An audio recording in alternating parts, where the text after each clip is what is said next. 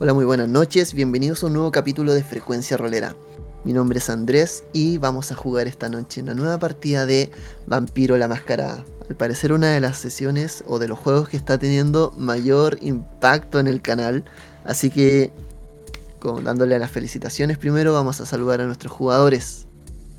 En primer lugar vamos a tener a Ana Laura del Frente Rolero Argentino interpretando a Samuel. ¿Cómo estás? Hola, hola a todos. Muchísimas gracias eh, por escucharnos y bueno, eh, gracias de nuevo por, por, esta hermosa invitación, Andrés. Muchas gracias a ti. Tenemos en segundo lugar ahora a Esteban, que está interpretando a Nikki. ¿Cómo estás? Muy bien, eh, buenas, buenos días, buenas tardes a todos y todas. Eh, contentísimo de estar aquí en esta segunda sesión de Vampiro. Muy intrigado por ver qué, qué nos prepara hoy día la historia. Perfecto, me alegro que así sea. Tenemos a J interpretando a J. ¿Cómo estás? Bien, bien, J haciendo de J. Bien, pucha, súper contento después de la noticia de, de, la gran cantidad de reproducción y atento van a ver qué, qué nos depara ahora la, la, noche para hacerlo más, más interesante. Puta, agradecido tanto del máster como de la como, como de la mesa, cabros van a jugarla y hacerla súper. Un abrazo para todos. Me gusta esa motivación. Finalmente, y como sorpresa, y no menos importante, tenemos a Isabel, que está interpretando a Martina. ¿Cómo estás? Hola, hola, estoy bien, gracias por preguntar. Eh, emocionada igual por empezar a jugar por aquí eh, con un personaje que es bastante distinto a lo que estoy acostumbrado. Me bueno. interesa mucho ver qué va a pasar con la historia, así que gracias por tenerme. No, el gusto es nuestro. Sí, siéntete muy bienvenida. Eh, bueno, antes de. Vamos a empezar entonces esta sesión, nos vamos a poner cómodos, nos vamos a relajar, vamos a olvidar un poco de la semana y los problemas que puede haber tenido. Y nos vamos a dedicar a contar nuevamente una historia sobre vampiros. Pero antes, quiero empezar con la primera parte de Martina. Martina, quiero que hablemos un poco de cómo llegaste a la noche, de cómo te convertiste en lo que eres ahora. Quizás no lo sabes todavía. Pero lo primero, quiero que a grandes rasgos me hables un poco de, ti misma, de tu personaje. Quiero que me cuentes un poco en qué estuvo este último tiempo, según su trasfondo. Que, nos la presentes. Eh, bueno, Martina era una chica muy inteligente, eh, también bastante, bastante amable. De, se, se interesó mucho por el tema medioambiental y eh, creó igual algunos círculos de confianza en, en todo este tema de la protección al medio ambiente, pero también la integración de la humanidad con el medio ambiente. Eh, de hecho, ese es uno de sus grandes, grandes objetivos en la vida, ¿no? Que crear un ecosistema en donde los humanos puedan vivir sin tener que destruir la Tierra. Y es en, en estos círculos que ella conoce a Guillermo. Háblame de Guillermo, por favor. Guillermo es un, un hombre muy interesante, tiene una conexión bastante especial con los animales y, y a ella eso le atrae mucho. Pero también hay ciertos misterios en él eh, que ella le dan mucha curiosidad y quiere intentar descubrir. Él le menciona que podría ya usar el don, pero no le dice qué es el don, y esto a ella solo le pica mucho más la curiosidad. Perfecto. Quiero que hablemos un poco de ese don. Quiero... La última noche, ¿acordaste una cita con Guillermo? Se reunieron en el centro de la ciudad. Y esto, a grandes rasgos, es casi una especie de resumen. De una u otra forma empezaron a conversar, tener una conversación muy apasionada en torno al, a, a lo que a ti te gustaba. Tú notabas como las palabras co- como él conectaba muy bien con tu interés, sentía como tu pasión por el medio ambiente y la forma en la que tú hablabas. Y entre copas, entre risas, empezaron a acercarse más hasta que finalmente él te ofrece ir a terminar una botella de vino en su, en su departamento. Tú aceptaste, un poco encantada por todo lo que implicaba el- hablar con una persona como Guillermo.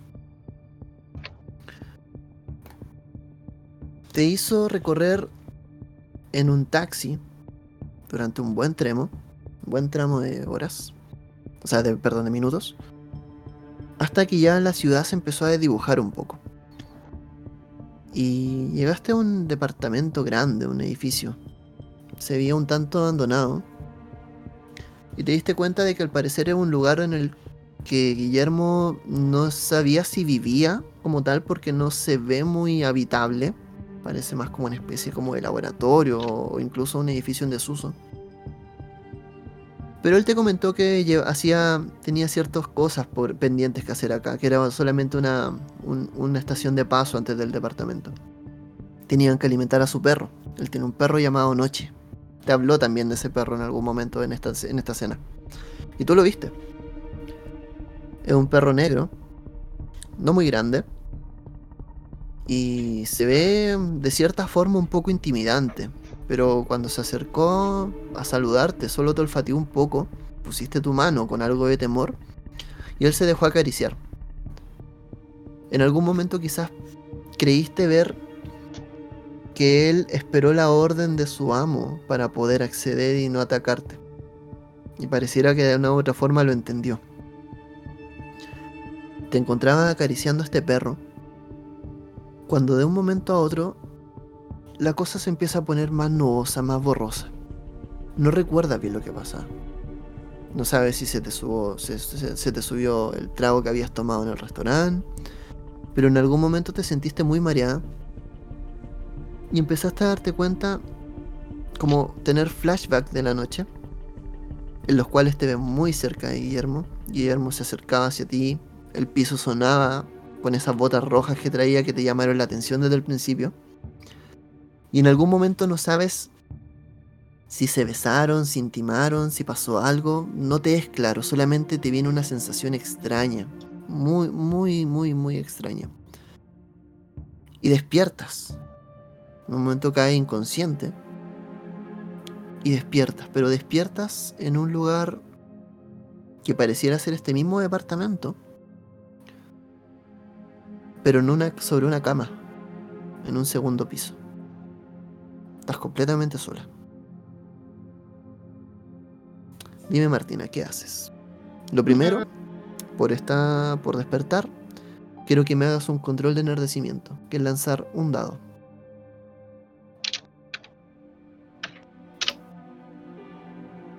Perfecto. Tu ansia está en dos. Despiertas con una sensación extraña, eh, con una especie de vacío en el estómago y muy mareada, sin entender bien qué es lo que ocurre. Sientes que hay un olor extraño en el ambiente. Ahora sí, dime qué haces, por favor. Mm, quiero mirar a mi alrededor a ver de dónde viene ese extraño olor. Empiezas a mirar a tu alrededor. Ves una habitación con una cama. No tiene nada más, aparte de un velador. Sobre el velador descansan tus zapatos. Como muy perfectamente alineados el uno al otro. Y te levantas. Un zapato, tu zapatilla, lo que estés usando. Te levantas y vas a abrir la puerta. Cuando abres la puerta, te vas a dar cuenta de, primero que todo, las sensaciones del levantarte son muy extrañas. Tienes una sensación como de liviandad en el cuerpo, muy marcada. Te sientes liviana, te sientes como muy enérgica. Sientes que los ojos ven con sumo detalle todo lo que está a tu alrededor. Sientes que ven los detalles de, de tu ropa, de tus manos. Sientes que escuchas los sonidos muy lejanos, como si estuvieran muy estimuladas tus orejas en este momento.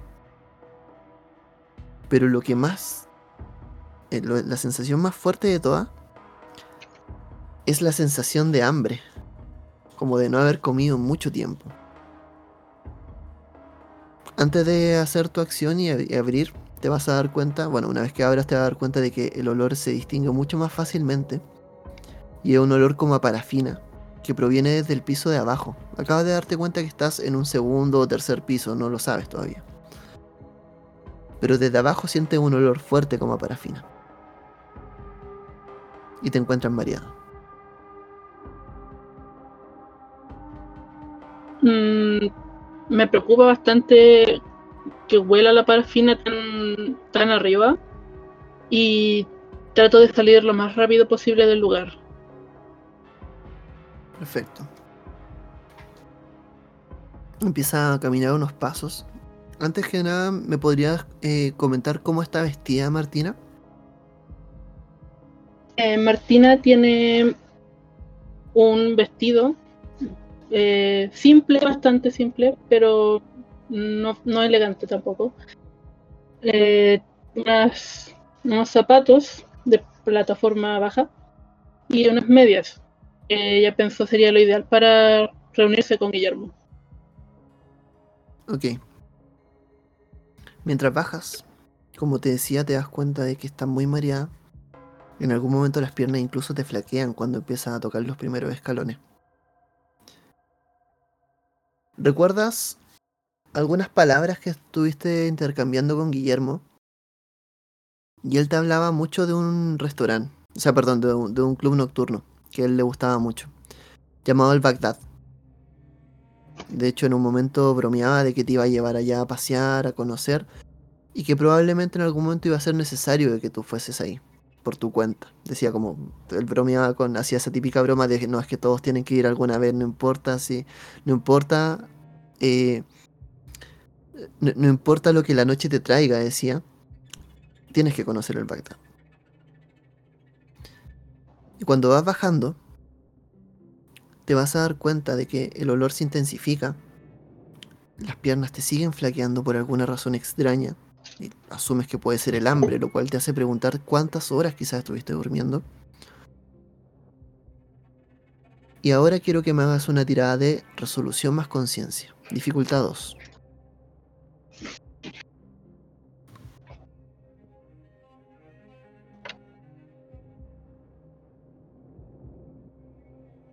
Tu resolución es de 3, tu conciencia es de 2.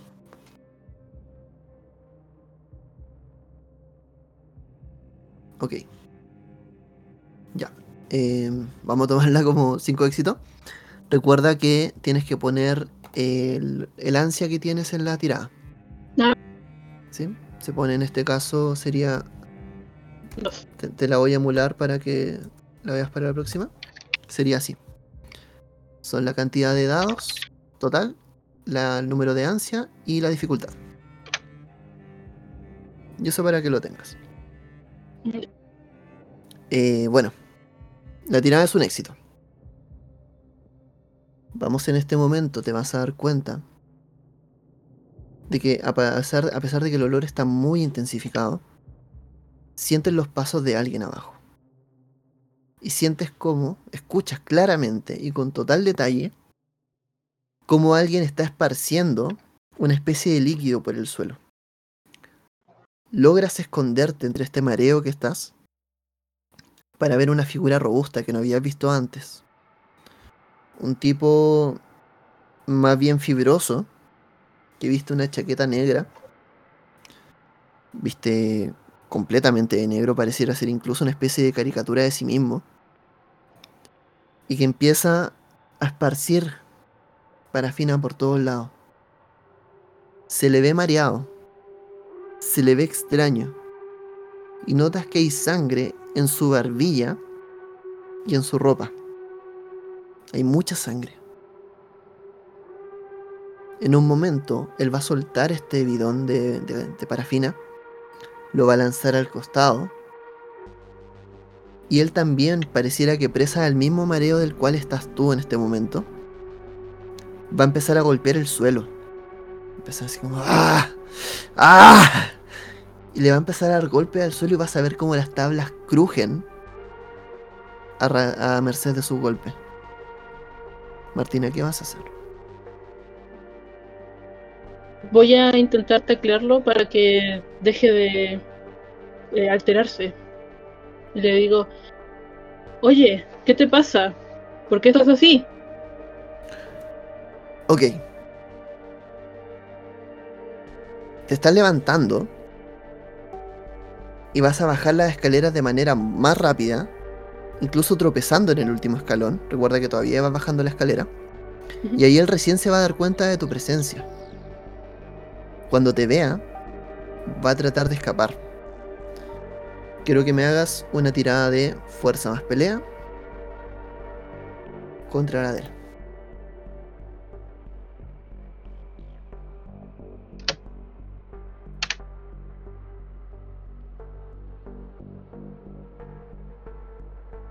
Ok. Él te está ganando los grados de éxito. En este momento tú vas a decirle como, ¿qué te pasa? Y él va a correr.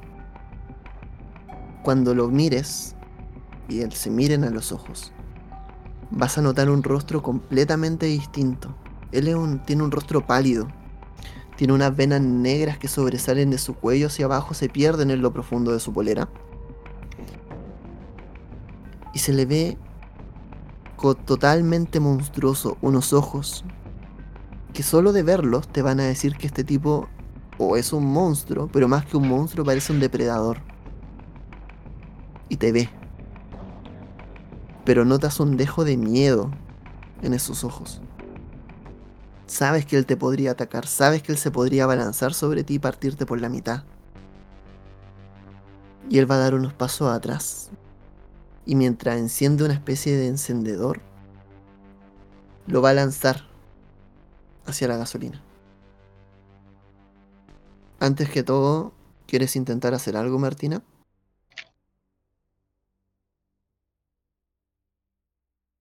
No, estoy muy impresionado por, por la visión de él, de sus venas. Me quedo paralizada.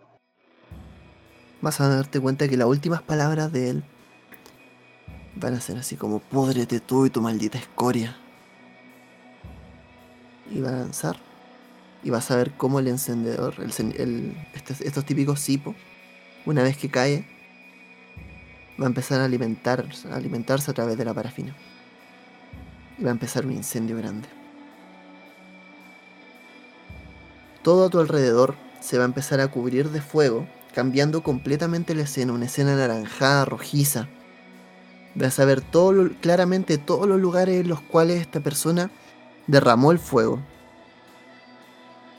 Y vas a ver que todos ellos confluyen, en su mayoría, en una habitación que está a tu izquierda. Y sobre esa habitación, cuando vas a ver de reojo, vas a escuchar aparte el aullido de un perro.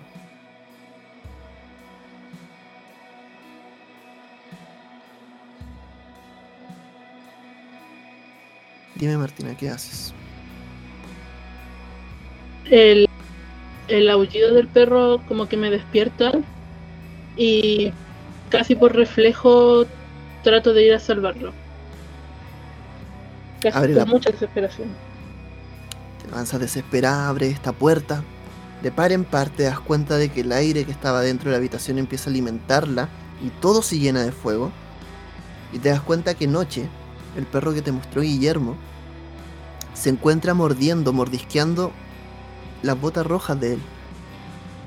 Y te vas a encontrar el cuerpo de Guillermo sostenido en una cama, empezando a arder, con mucha fuerza, con mucha furia, y a su perro tratando de, tirarla, de tirarle de las botas hacia afuera. Pero las llamas son tan vivas que en este momento es imposible tocar ese cuerpo.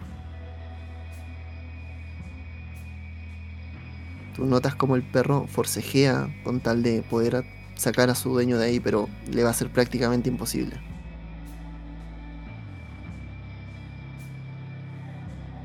Dime, cuéntame. Eh, intento protegerme un poco con los brazos del fuego para entrar y despertar a Guillermo para que salgamos de ahí. Guillermo está completamente tieso sobre la cama, ardiendo. Notas que mucho del fuego proviene de él mismo, como si lo hubiesen bañado en este querosén. Y prácticamente en este momento insalvable.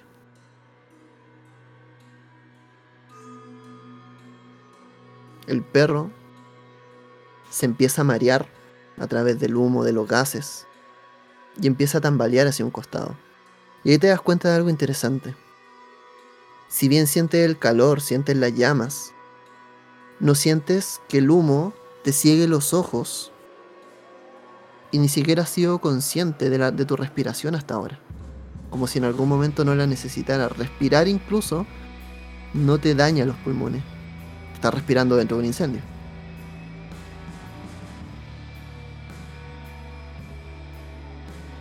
Me siento confundida por todo lo que está pasando, por haber encontrado a Guillermo muerto prácticamente y solo atino a agarrar anoche y salir de ahí. Toma el perro debilucho. Cuando lo levantas, te das cuenta de que el perro, a pesar de grande, lo siente muy liviano, como si tuviese una fuerza, probablemente por la adrenalina, dices tú, que no te habías fijado antes. Y del edificio en llamas sales corriendo. Corres, de la desesperación corres. Empiezas a avanzar un par de cuadras y ya cuando estás tres, cuatro cuadras afuera, eres consciente de lo mismo. Corriste unas cuatro cuadras sin cansarte en lo más mínimo, sosteniendo un perro en tu brazo.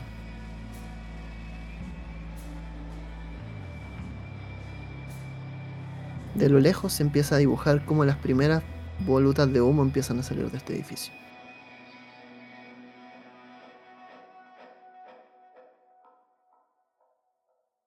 Cuéntame, Martina, ¿qué haces?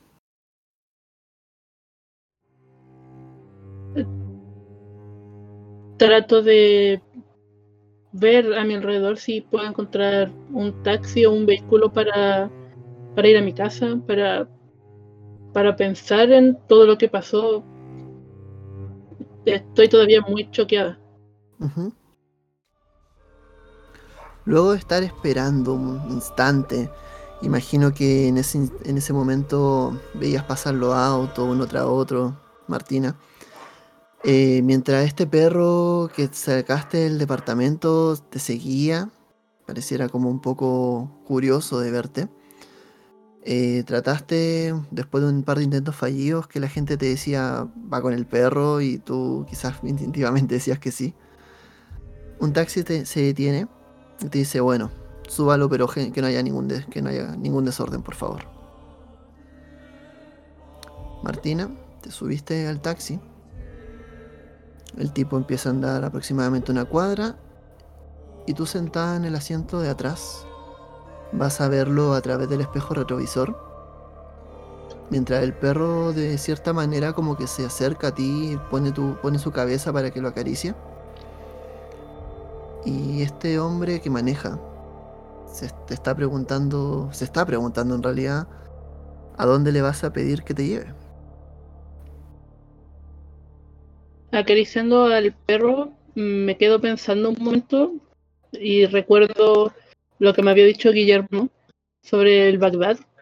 Y pienso, si todo lo que me ha pasado ahora está relacionado con él, tal vez deba ir allá. Entonces le pido al taxista que me lleve al Bagdad. El Bagdad. Qué extraño que alguien me pida. Hace mucho que no voy a ese lugar.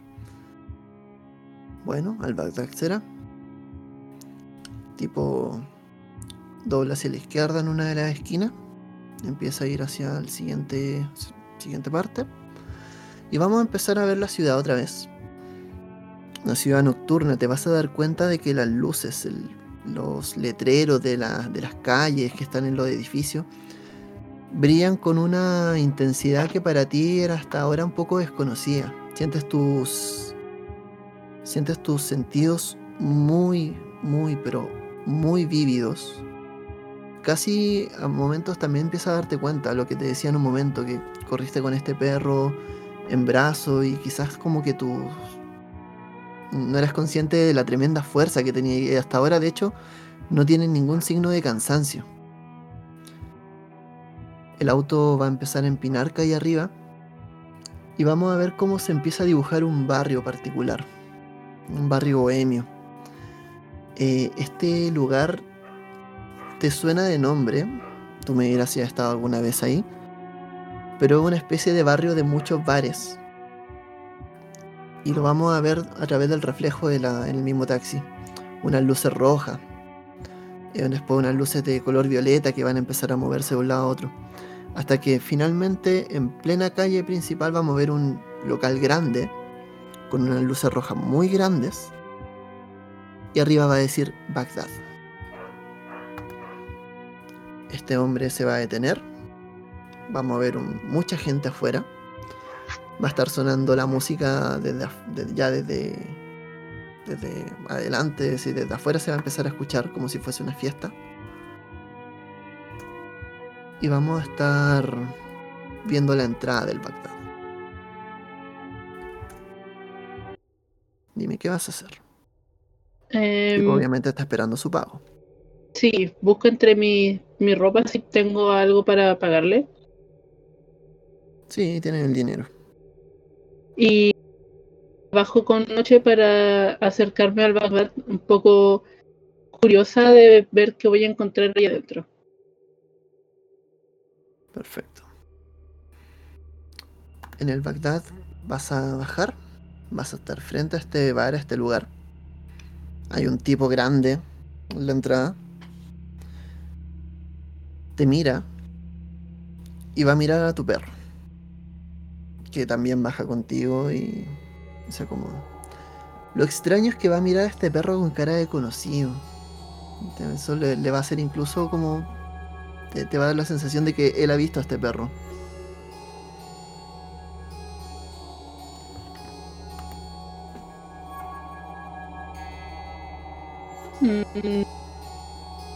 Trato de no pensar mucho en ello porque imagino que Guillermo debe haber venido con él en alguna ocasión.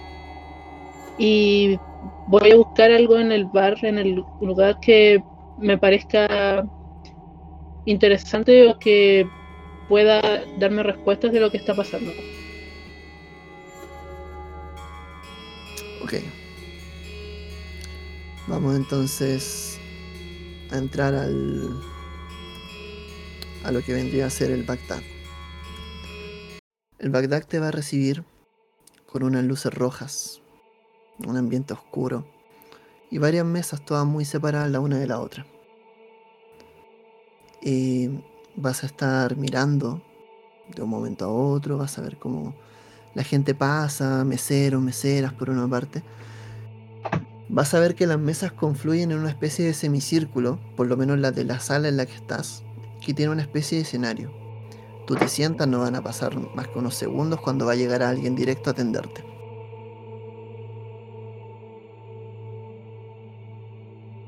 Buenas tardes, ¿qué se le ofrece? Ah, me envía Guillermo. Oh, Guillermo. Me imagino que entonces va a pedirlo, es lo que pide a Guillermo siempre. ¿Hay algo en particular? Ah, No, lo de siempre. Ok.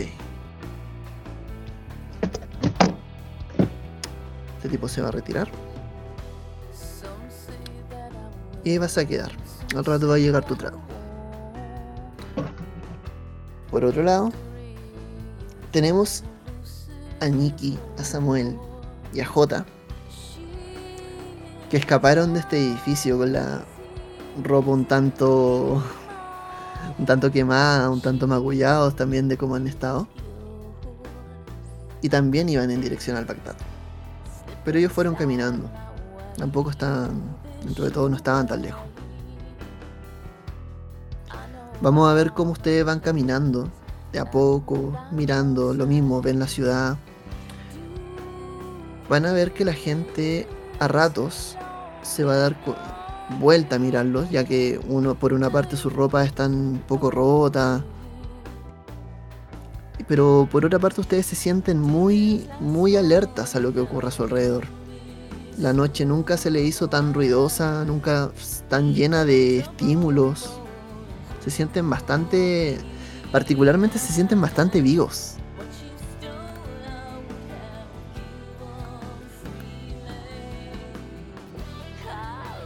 Cuéntame, ¿cómo se sienten esta noche? Eh, Miki, aparte de sentirse, como describes tú, viva, todavía en el fondo tiene esa sensación que le dejó eh, cuando probó a aquel hombre. Y eso todavía le está dando vueltas de por qué lo hizo y por qué a la vez eh, fue algo tan placentero. Debate todavía consigo misma si acaso lo que hizo estuvo bien o estuvo mal. Perfecto. ¿Y los demás? Yo eh, estoy bastante callado. Eh, comienzo a maquinarme todo el tiempo pensando que, que es mi culpa esta situación con estas bandas y toda la situación de los subterráneos y los negocios turbios que hice en el pasado que me están persiguiendo y, y- obviamente también están persiguiendo a, a Nikki y a Jota que son dos personas inocentes.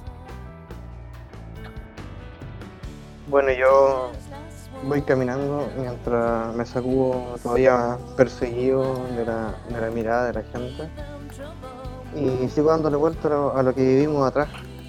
Pienso que en algún libro y en alguna película había algo similar, que parece como si fuese una especie de juego macabro en el cual estamos metidos. Ahora, ¿por qué estamos todos juntos? No lo sé.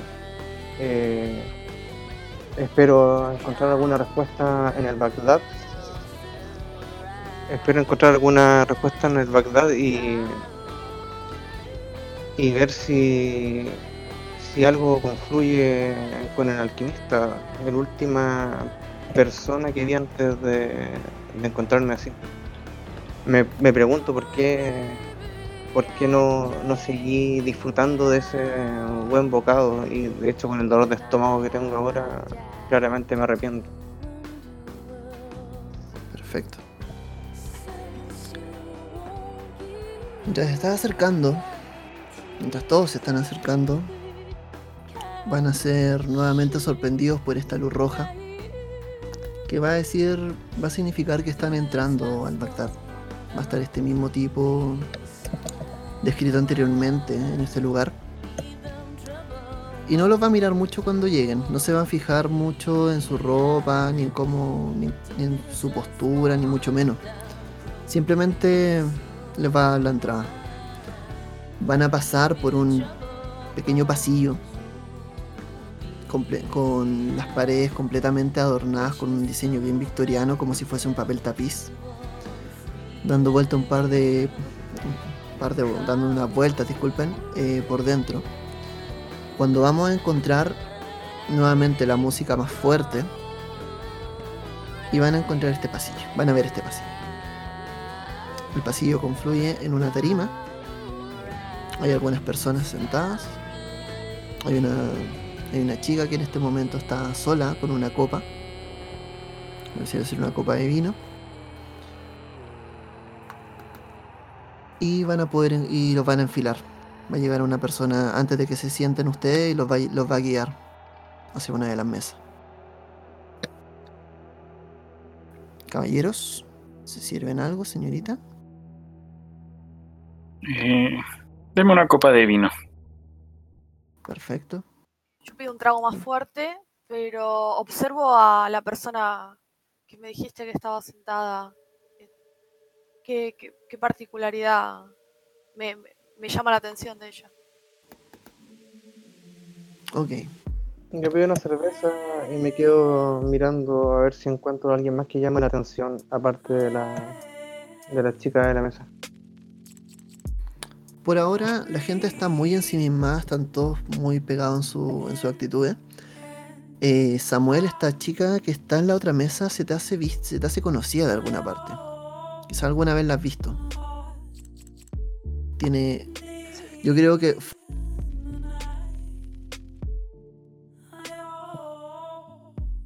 Eh, creo, creo que sí, eh, de cierto modo la, la he visto con Pablo. Eh, eh, eh, le- les aviso a, a Nicky y a Jota que, que bueno, que esta chica la, la- la tenía vista, ha, ha visitado la casa de Pablo antes. Eh, ¿Puedo observar eh, la, la- ropa de ella para ver si tiene quemaduras? Hazme una tirada de resolución más conciencia. Dale. La dificultad va a ser 2. Considera el ansia recuerda.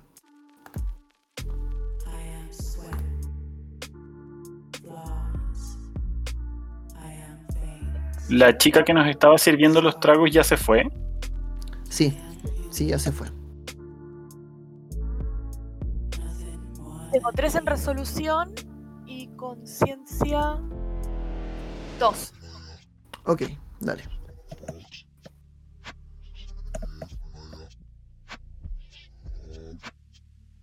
Perdón, la dificultad, ¿me dijiste? 2. 2. Ahí está. Perfecto, hecho.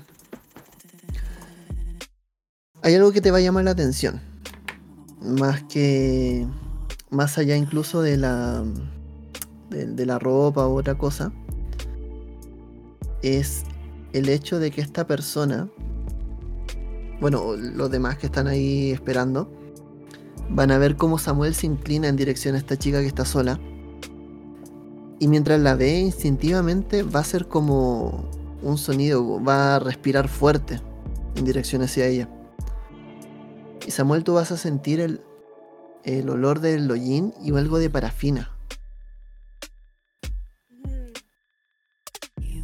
Eh, enseguida puedo, puedo deducir que si ella estuvo cerca de Pablo eh, todo este tiempo y por el olor y eh, esto, seguramente ella, mirándola a, Nikki, seguramente ella estuvo en el edificio. Probablemente pudo haber escapado antes que nosotros.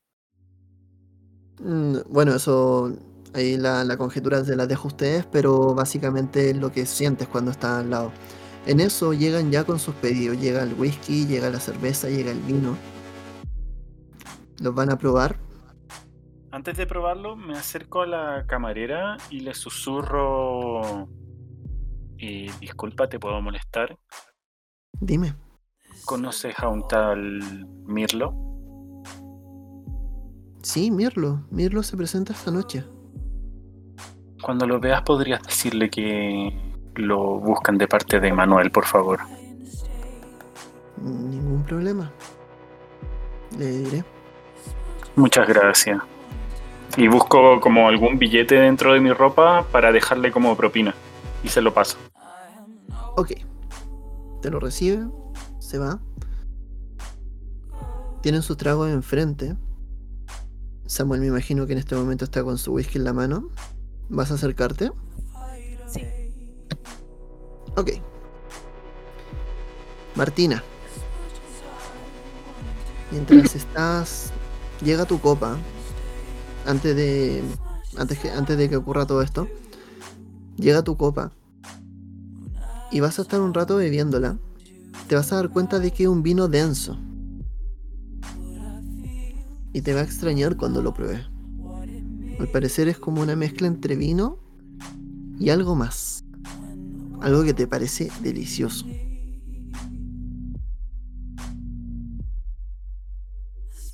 Intento saborearlo para descubrir qué es eso más que tiene el vino. Empiezas a saborear y pareciera que estuviese todo esto muy camuflado. No logras distinguir que es algo es un sabor que jamás en la vida habías sentido. Si pudiera describirlo, quizás sería un sabor un tanto metálico, así como en composición.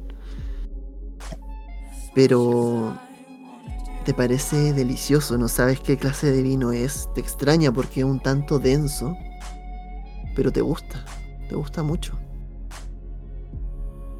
Sientes que algo dentro tuyo se relaja cuando lo estás probando incluso.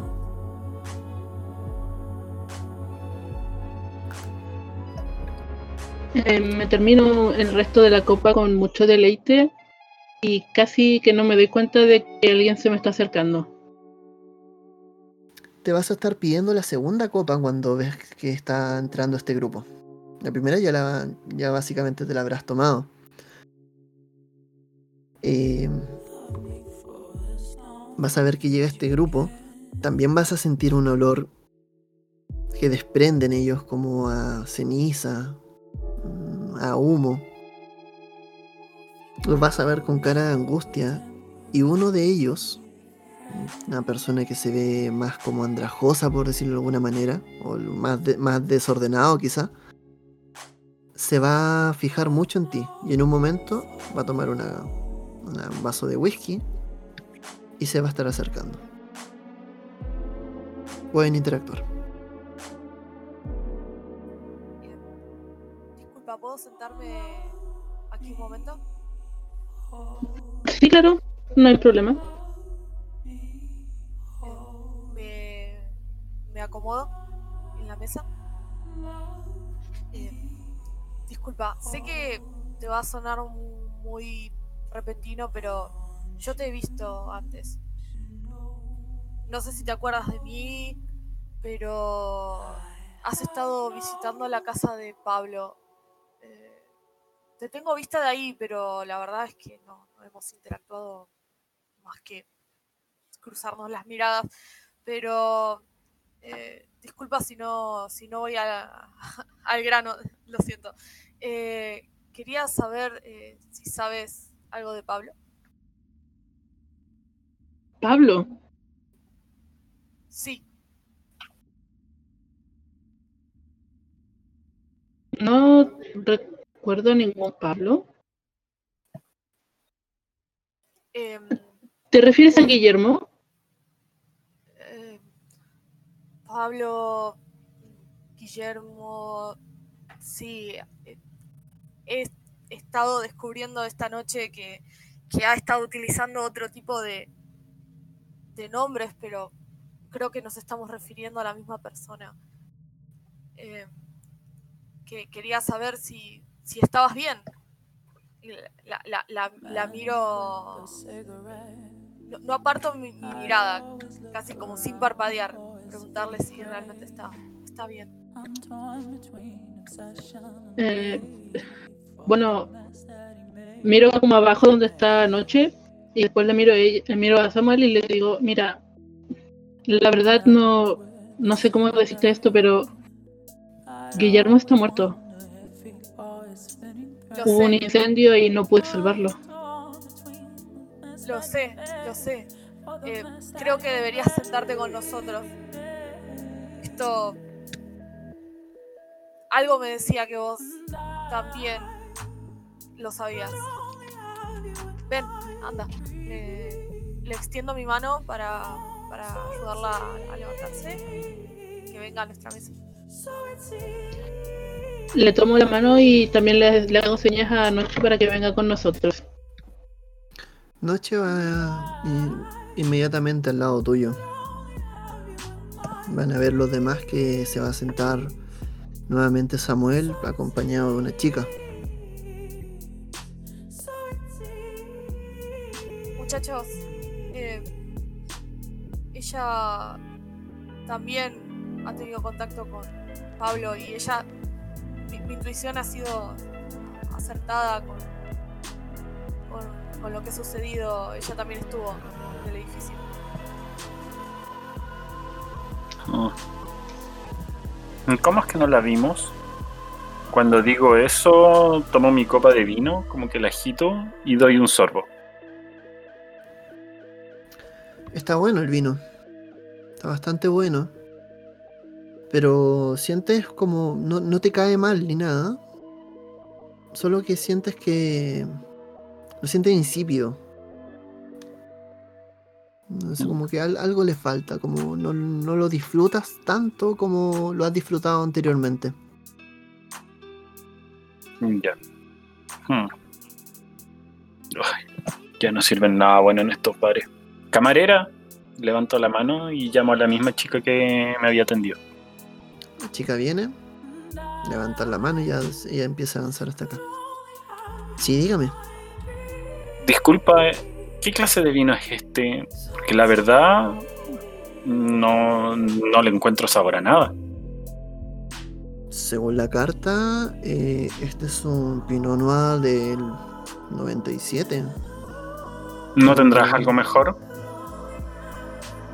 Si usted puede pagarlo, no hay ningún problema. Te va, le traeré la carta de vinos. Se retira. Y ya después de unos minutos vuelve con la carta. Ahí obviamente esa carta es la típica carta de vinos que destaca porque los vinos no tienen el precio marcado en ella. Ujú. Jota, eh, Sí. mientras eh, están en la mesa, voy a ir a dar una vuelta a este lugar. Eh, perdón, Andrés, eh, el bar. ¿es, es más como una especie de bar en sí o es discoteca total? Ahora, ahora se van a dar cuenta de lo que es. Te estás parando. Quieres caminar hacia el pasillo que da a la salida. Cuando las luces se van a apagar.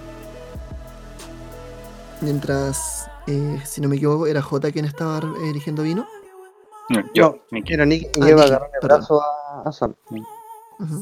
Mientras Nick estaba eligiendo vino, se van a apagar las luces. Se va a iluminar una de las luces frente al escenario. Y va a empezar a sonar, yo creo, no sé si me va a apañar en este momento la música, pero va a empezar a sonar una música mucho más sugerente, distinta, sensual, por decirlo de alguna manera. Y van a ver cómo emerge una figura de una persona que va a empezar a bailar sobre el escenario. Un paso muy lento. Va a empezar a mirar a la gente con un mirón casi hipnótico. Y ahí se van a dar cuenta, van a caer bien en cuenta de que probablemente esto es una especie como de cabaret. Eh, Samuel, ¿te vas a quedar a mirar?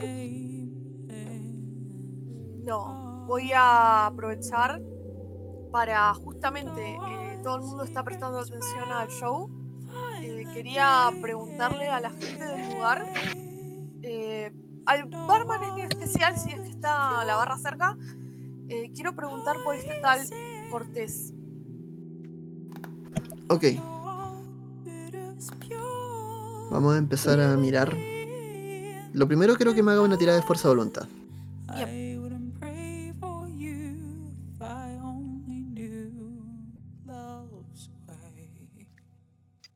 Aguárdame.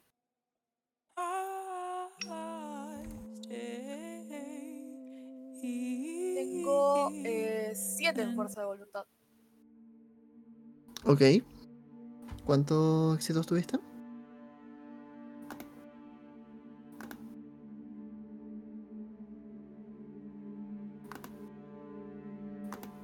Ahí va. Tres. Tres éxitos.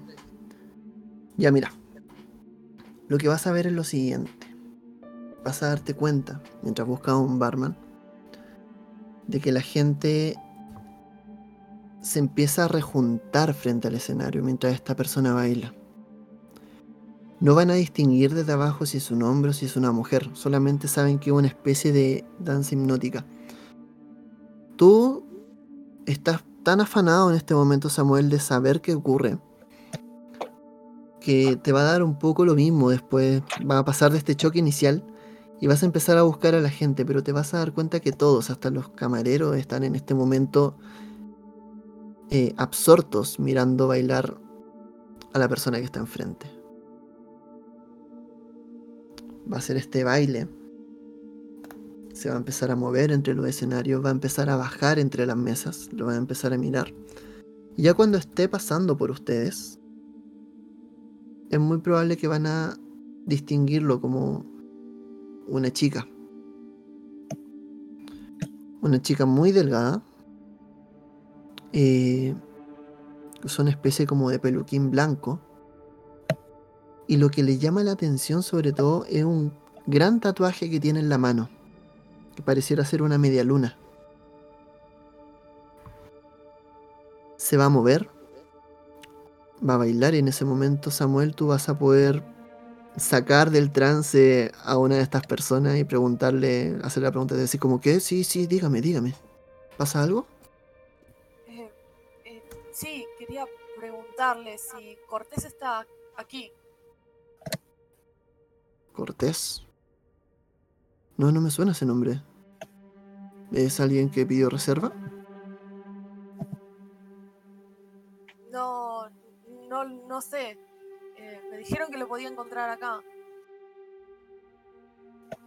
¿Y, qué tal Pablo? Mm, no me suena ningún Pablo. Disculpe, ¿está perdido? Y empiezas a darte cuenta que te mira. No solamente. No, no te mira solamente. Eh, como a ti, sino que mira tu ropa. De una manera bien pretenciosa. Ah, no, está bien. Solamente había acordado con gente aquí. Los estaba buscando. Lo siento. Ok.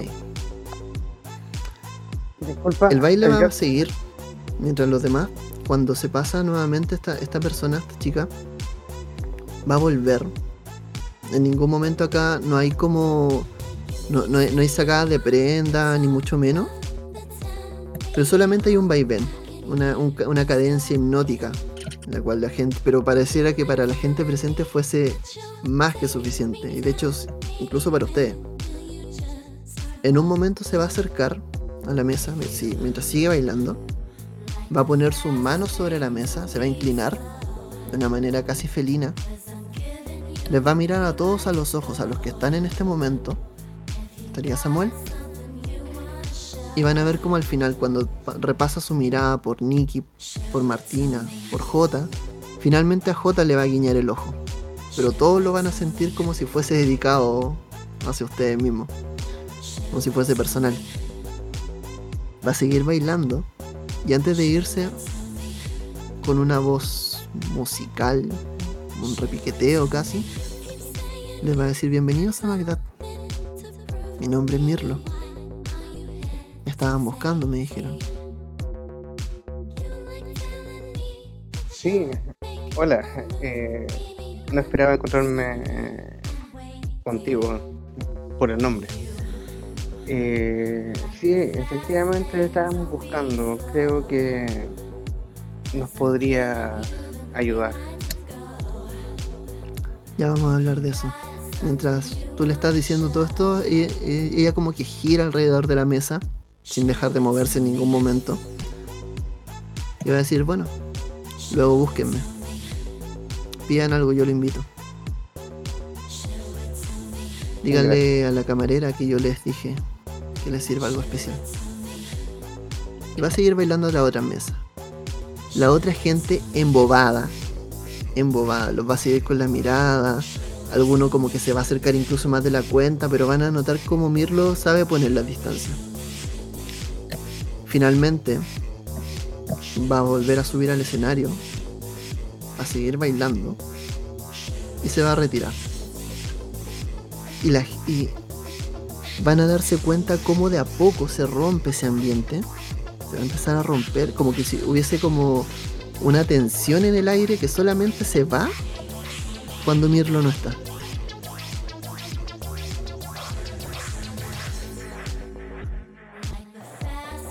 ¿Qué, ¿Qué fue eso? ¿También lo sintieron? Fue sumamente extraño, es como si por un momento estaba en una especie de trance. Recuerdo que lo único que me hacía sentir así era Emanuel. Me tocó un ángel.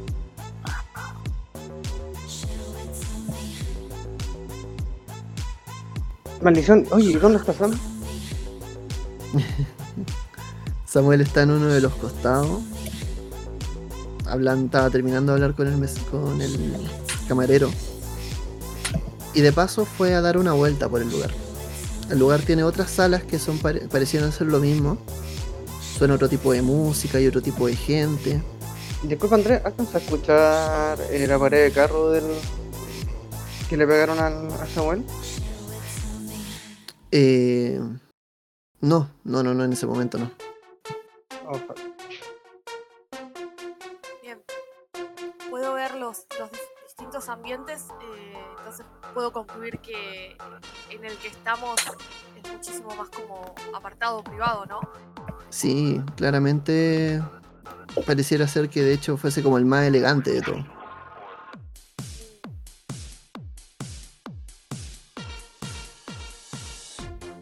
¿Noto algo más? Si no, ya vuelvo a la mesa. No quiero tampoco andar. No, nada, nada particularmente así como que te llame la atención, sobre todo no. Pero vas a volver cuando ya terminó el, el baile. Te vas a encontrar con esta gente ya como con cara de que algo... Vas a notar que algo extraño pasó. Quizá ellos te lo van a saber explicar.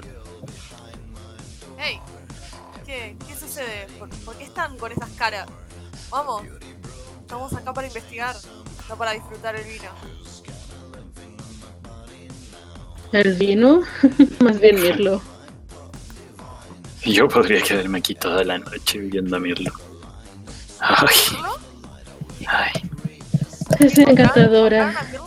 Cierto. De hecho, me debo una copa. A todos. Camarera,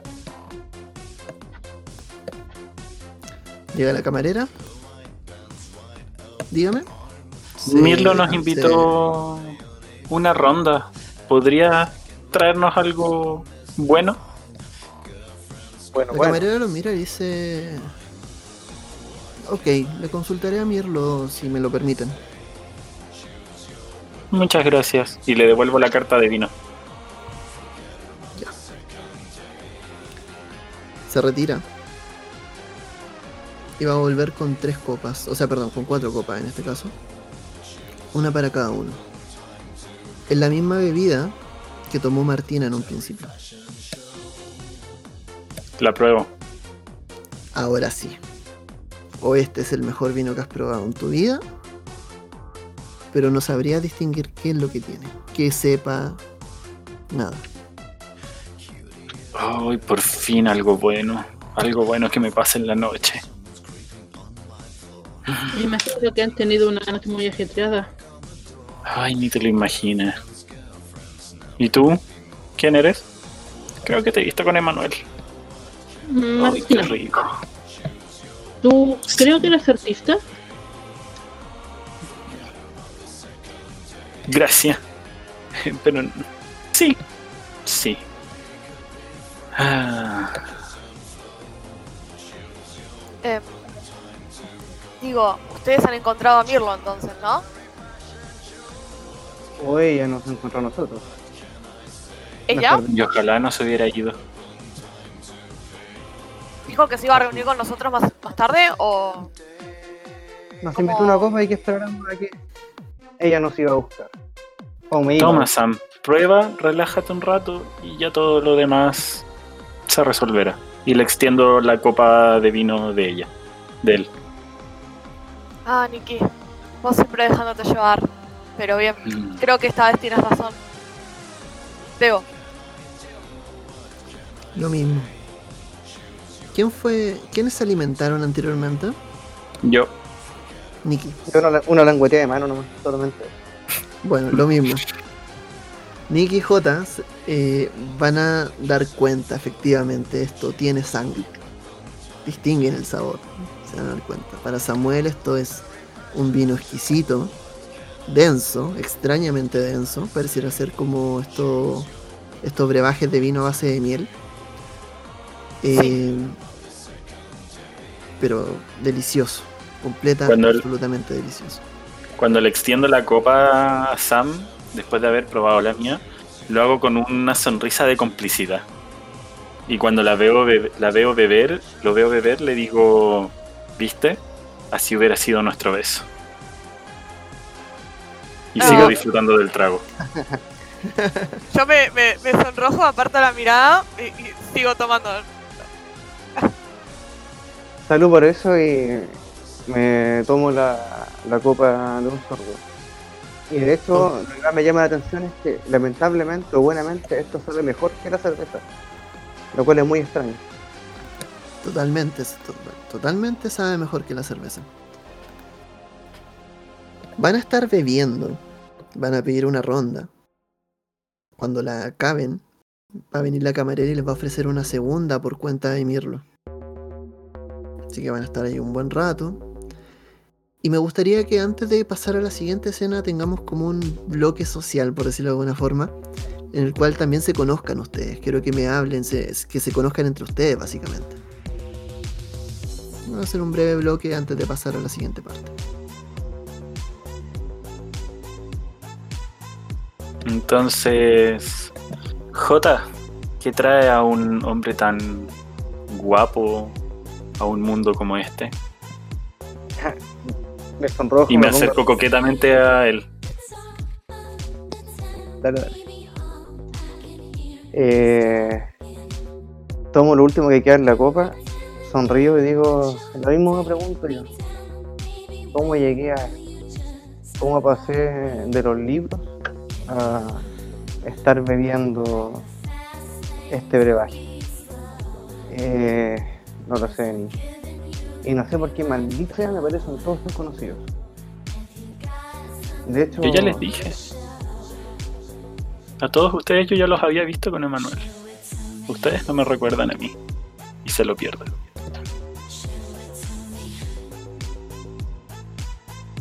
Emanuel. Yo la verdad es que sigo sigo pensando en, en todo lo que ocurrió. No, no puedo creer que sea real. Esto es terrible. Tenemos que encontrar la solución a este problema o todos nosotros vamos a estar en peligro. ¿Quién sabe si estas personas saben que morimos en el incendio? O, bueno, seguramente ya hemos llamado la atención estando acá, ¿no? De hecho, Sam, no te olvides que tú dejaste a alguien que nos vio. Y eso nos, va, nos puede pasar la cuenta después. A ver, a ver. Yo te dije que no probaras. Es una Bueno. locura lo que querían hacer. No, no lo puedo entender. Pero lo estás haciendo ahora. ahora. ¿Qué? Salud por eso, Niki. Lo estás haciendo ahora. Salud por eso. Y extiendo la copa para hacer un brindis con J. Tú sí Eh. sabes, buen hombre. ¿Cuánto sabes? Martina se lo está mirando muy extrañada y increíblemente confundida por todo lo que dicen. Yo estoy igual que Martín. Y a ver, chiquilla. uh, no me suena muy familiar, pero sí te huelo. Y ese olor ya lo dijo Sam. Hueles a quemado. ¿Dónde- ¿De dónde vienes y cómo llegaste aquí? Tenía una reunión con Guillermo, fuimos a cenar, luego caí inconsciente y desperté en un edificio a punto de ser quemado por un lunático. O sea, a todos nos pasó No. exactamente lo mismo. Pero, pero vos viste a ese lunático? Un lunático dijiste. Sí, tenía unas marcas extrañas en el cuerpo, como venas negras o algo así. ¿Vieras cuando ¿Como mi amigo- tatuajes? Podrían haber sido tatuajes, no me fijé muy bien, la verdad. Estaba muy choqueado por todo. O sea, tenemos un rostro. Martina, ¿vos podrías reconocer a esa persona? Creo que sí. Lo vi bastante cerca.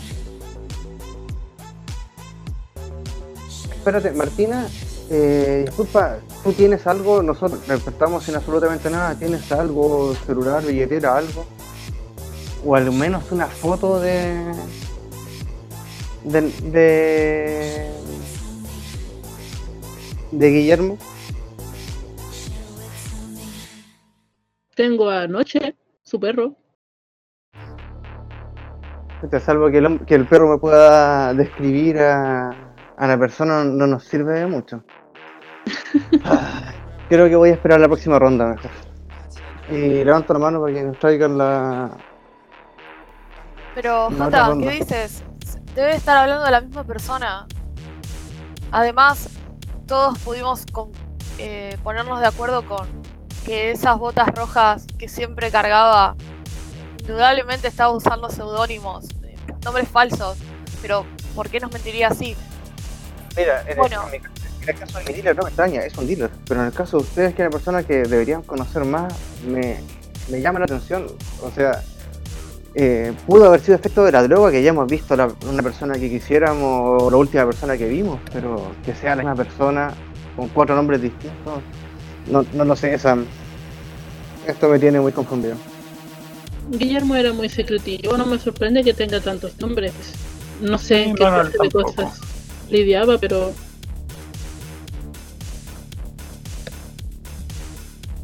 Entonces estamos de acuerdo que podríamos estar ahora la misma persona. Lo más probable es que sí. Disfrutando la noche, una voz de detrás de ustedes, conocida, les llama la atención. Van a ver a Mirlo esta vez vestida con una especie de abrigo largo, color violeta. Con la misma peluca. Se va a Ya, pero- acercar y uno de los camareros le va a extender una de las sillas.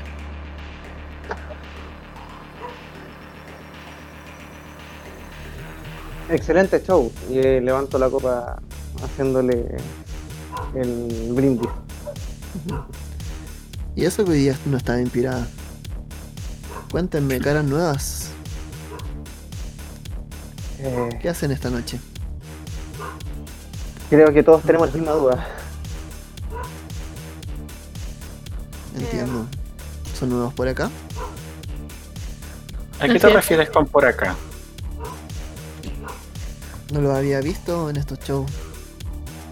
Y Tampoco había visto algunos como ustedes. No saben guardar muy bien la apariencia y se ven que pasaron una mala noche, ¿no? podría Muy decirse. extraña. Este fue el Estamos broche. destrozados. No te das una idea de lo que ha pasado. De hecho, gracias por este momento de relajo. Y por la copa. Muy buena por lo demás. Escucha, Mirlo, no... Sé que no deberíamos eh, pedirte algo así de la nada, pero eh, nos ha dicho Pablo eh, o Guillermo o Emanuel, o como sea que se haya llamado. Ya no tenemos idea, pero la cuestión es que nos ha, nos ha pedido que si pasaba algo, algo grave, te, te fuésemos a ver. Pablo, Guillermo. Creo que sé de quién están hablando. Mirando anoche, lo dice. Dice... Qué bueno que están en este lugar en realidad. Están hablando efectivamente de Pablo. Al menos yo lo conocí con ese nombre. Cuéntenme, ¿qué es de él? Eh, Bueno, ya. Mm, Aparentemente muerto. Está muerto. El rostro de Mirlo se por un momento pierde esa elegancia. Lo come la sorpresa. Y van a ver cómo en algún momento va a tratar de tomar la compostura otra vez. Y decir, wow. Qué mala noticia en realidad. Lo lamento mucho y sobre todo lo lamento por ustedes. ¿Eran conocidos de Pablo? Yo era su amante, pero yo lo conocí como Emanuel. Guillermo era algo así como un mentor para mí. Me entristece mucho no haberlo podido salvar. Y por lo que veo, están metidos en algo que tuvo que ver con fuego, ¿no? Sí. Eh, Sí. Sí. Efectivamente. El incendio donde lo encontramos muerto. Calcinado, de hecho. Oh, Eh, eh, muchachos, creo que podríamos ahorrarle los detalles a Mirlo. Ha sido terrible el estado en el que hemos encontrado a nuestro amigo, pero eh, hay algo que nos preocupa y es que eh, saqué los zapatos de sus pies con carne chamuscada. Eh, yo creo que es algo que hay que contarlo. Eh, yo creo que esto es bastante serio. Detalles, yo creo que no están de más. eh, eh, trago, trago saliva cuando J lo dice. Eh, es como algo, es una imagen que voy a recordar toda la vida. Hablemos de esto en un lugar más privado, ¿les parece? Por Se va a favor. poner Mirlo de pie. Y los va a guiar por uno de los pasillos laterales del escenario.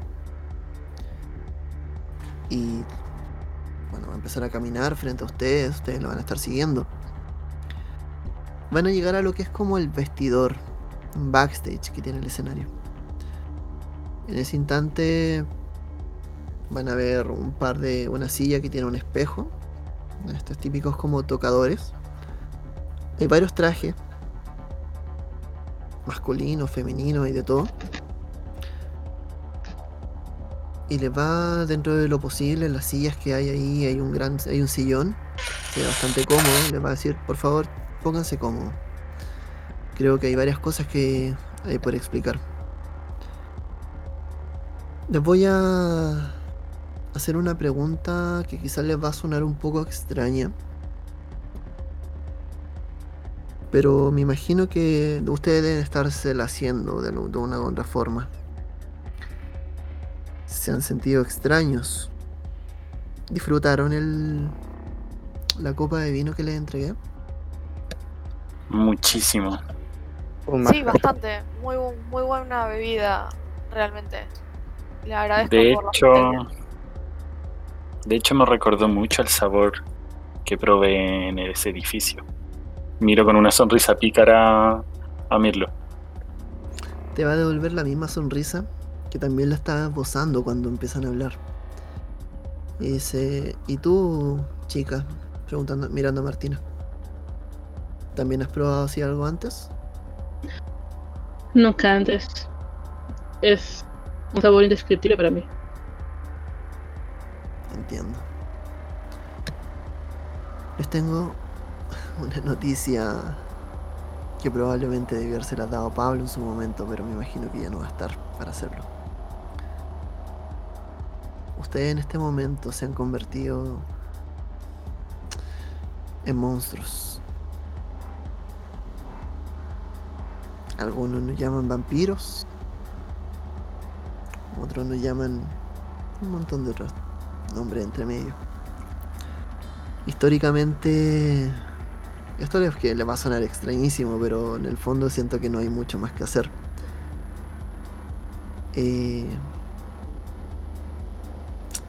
Pablo de una u otra forma le entregó un don, o lo que yo llamaría más una maldición. eh, Me cuesta un poco graficarlo, pero dime.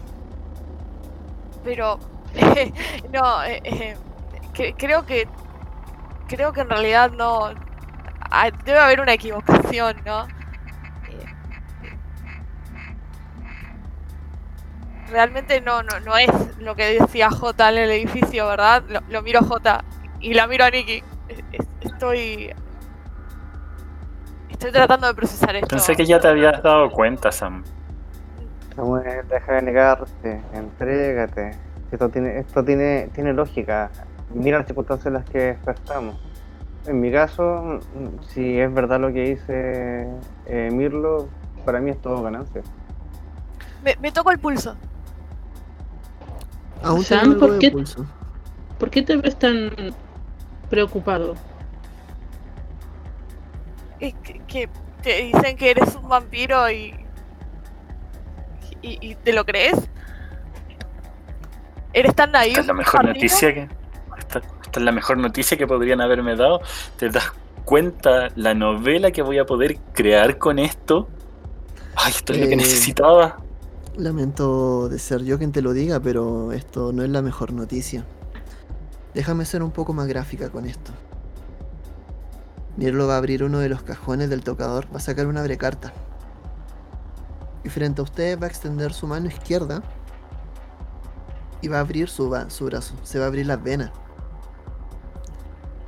Van a ver cómo lo primero que van a sentir es el olor de la sangre que emana del brazo de Mirlo que a todos les va a llamar la atención, quizás todos incluso se van a inclinar instintivamente hacia adelante para poder olerlo más de cerca. Y mientras caen un par de gotas, van a ver cómo la herida se va a empezar a cerrar. Si este es el chequeo a la realidad que necesitan, espero les sea útil. Pero esto no es una bendición. La verdad es que estarán bien jodidos. Déjenme adivinar. Deseo por sangre, un miedo irracional al fuego. ¿Estoy en lo correcto?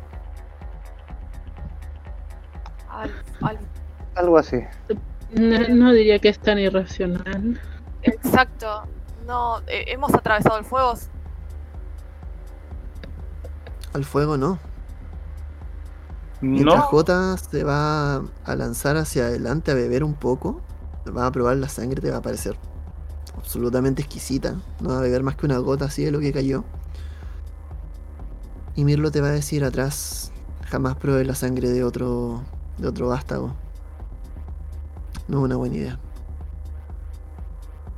Yo lo, lo- lo jalo a J para, para incorporarlo. Le digo, seguimos siendo personas, así que compórtate, J. Les voy a explicar algo te rápido. La sangre es deliciosa. Y la de los vástagos, la de nosotros, es aún más deliciosa. Pero beberla es un pecado. Si lo hacen, si alguien lo ve beber esa sangre, sobre todo gente de acá, no se lo va a tomar bien. Me preocupa.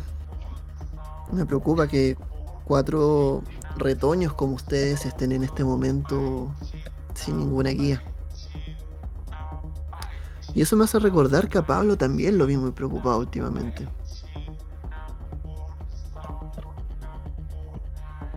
¿Y sobre qué? Básicamente estaba... Lo, lo vi muy contrariado respecto a su chiquillo. De hecho, hasta donde recuerdo, él no tenía... No tenía permiso para poder crear otro chiquillo. Me Disculpa, ¿permiso de quién? ¿Perdón? ¿Permiso de quién? Ah, lo lamento. A ver. Eh, la gente que despierta la sangre, como me gusta llamarlo a mí, tendemos a regirnos por ciertas jerarquías. La más grande de ellas es el Principado, que está al tanto a cargo de Virgo. Virgo es una persona muy especial, un vampiro muy especial del clan Toreador. Se van a dar cuenta de que muchos de nosotros tenemos clanes. Y por lo que estoy viendo, si no corrieron de manera irracional cuando vieron un edificio en llamas,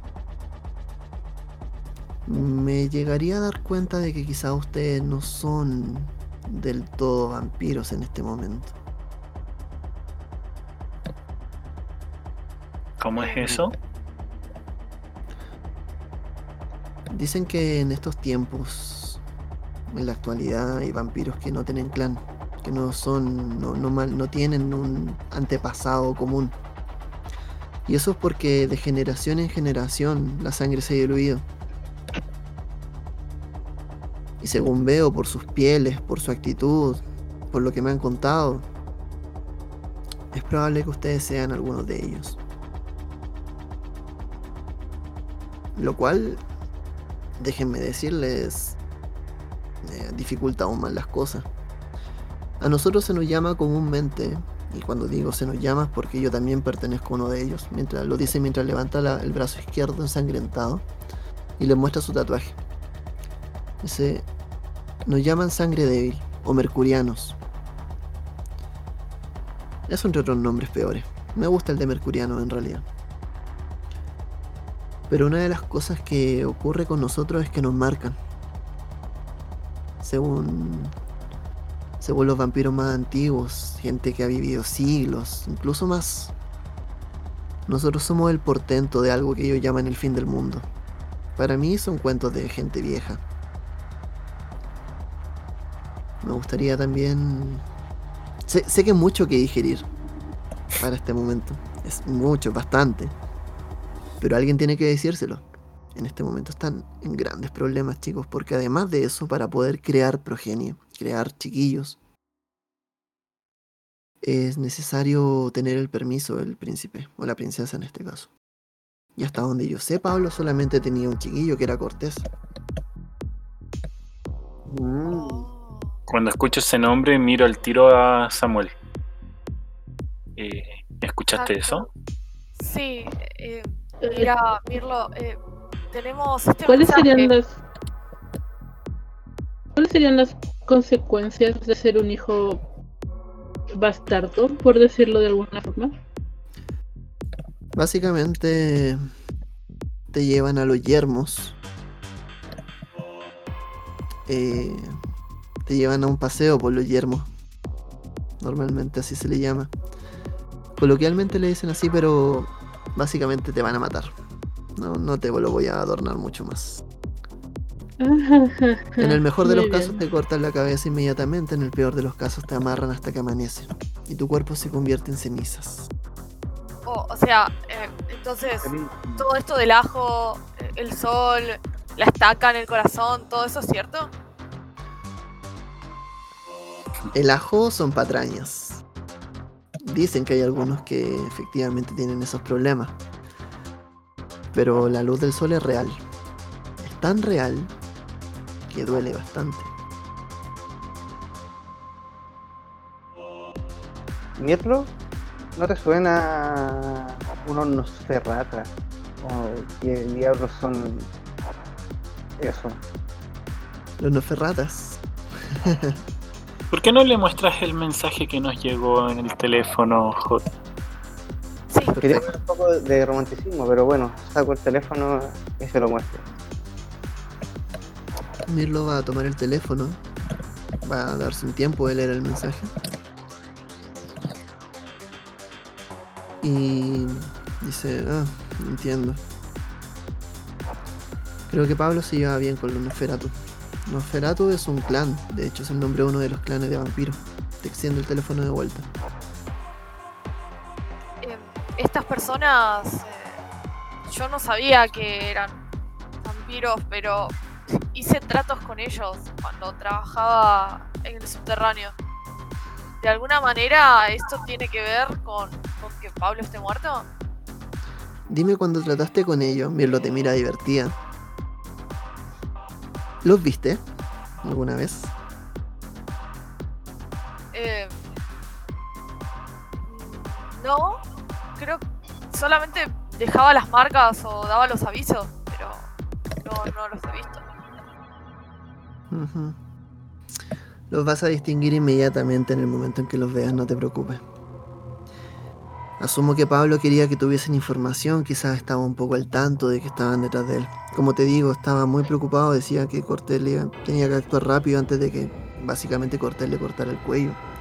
Y creo que ahora entiendo un poco el porqué. Entonces ese tal Musol debe ser uno de ellos. ¿Perdón? Ese tal Musol debería ser uno de ellos. Eh, en el mensaje eh, aparecía ese nombre. Sí, sí, de hecho. Pero eso van a tener que averiguarlo por ustedes, miren. Y seré honesta. Me caen bien. Soy uno de ustedes. Pero no puedo ayudarlos mucho más. Ustedes en este momento están muy metidos en el barro. Me gustaría poder ayudarlos y quizás les podría ofrecer este lugar hablar con la gente para que lo tengan como un punto de reunión y si tienen preguntas o cosas, no duden en acudir a mí. Pero tengan cuidado. Tengan cuidado de decir quién los creó. Y por favor tengan cuidado también de hablar con otros vástagos, porque como les digo, no nos quieren mucho. Está bien. Otra pregunta. En el mensaje menciona un tal Mosol. Solo me suena, pero en realidad no sé quién es. ¿No sabes con quién podríamos averiguar? Yo creo que si el mensaje dice que vayan con los Noferatu, eh, Musol debe ser uno de ellos. Pero a, él no- a ellos no los van a encontrar en un lugar como el Bagdad. Ay, Pablo siempre me está metiendo en problemas porque está muerto, no deja de joder.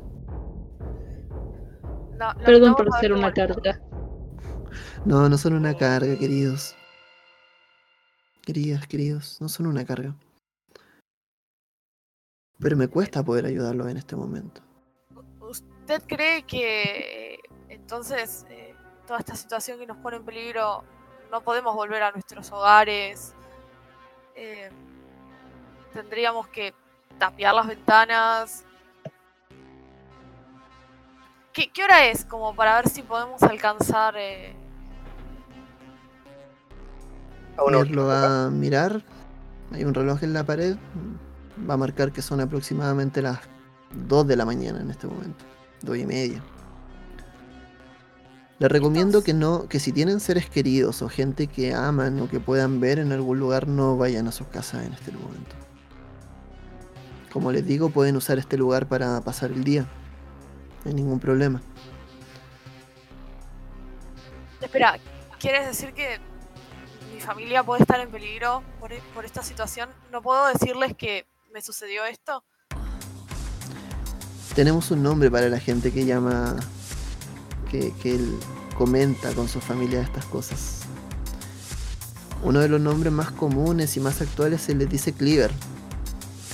Son personas que en el fondo cuentan sobre su secreto, sobre su condición de vampiro a otras personas y lo y básicamente tienen algún tipo de vínculo con ellos.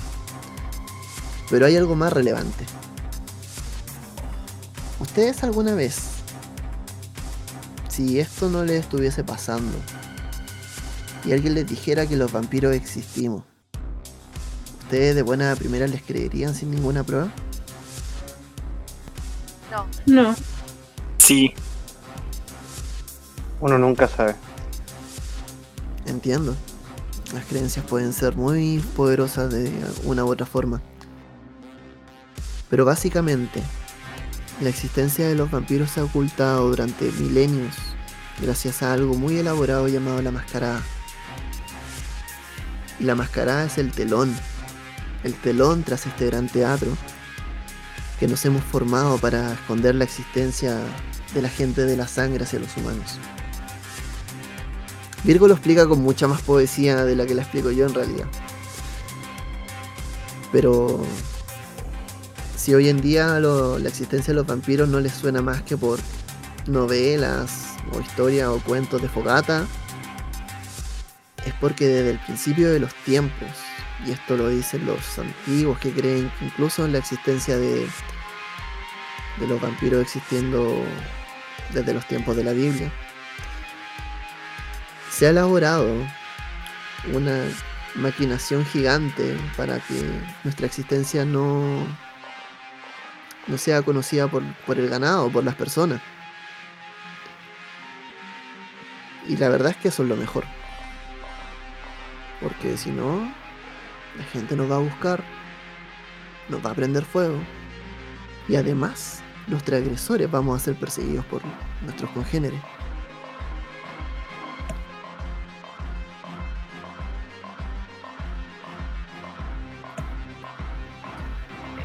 Es- sé que todo esto es, esto es una locura para procesar. eh. Entonces, ¿no podré volver a hablar con mi familia? Por suerte ellos están lejos, no, están en esta ciudad, pero eh, eh, me, me agarro un poco la cabeza, trato de, de buscar una ventana aunque sea para tomar aire. Aire que no tengo porque acabo de recordar que no puedo respirar. Es- es- es- lo siento. Sí, no te preocupes, sí, nunca es fácil al principio. Para mí tampoco lo fue. Martina le va a hacer como un cariñito en la espalda a Samuel para que se intente sentir mejor. Ok. Yo me enderezo y digo, qué ironía, parece de ser Un muerto en vida o un muerto andando. ¿Quién lo diría? A mí me gusta la palabra no muerto. Espero que te sirva en las noches. Sí, Mientras está hablando, mejor. van a tocar la puerta.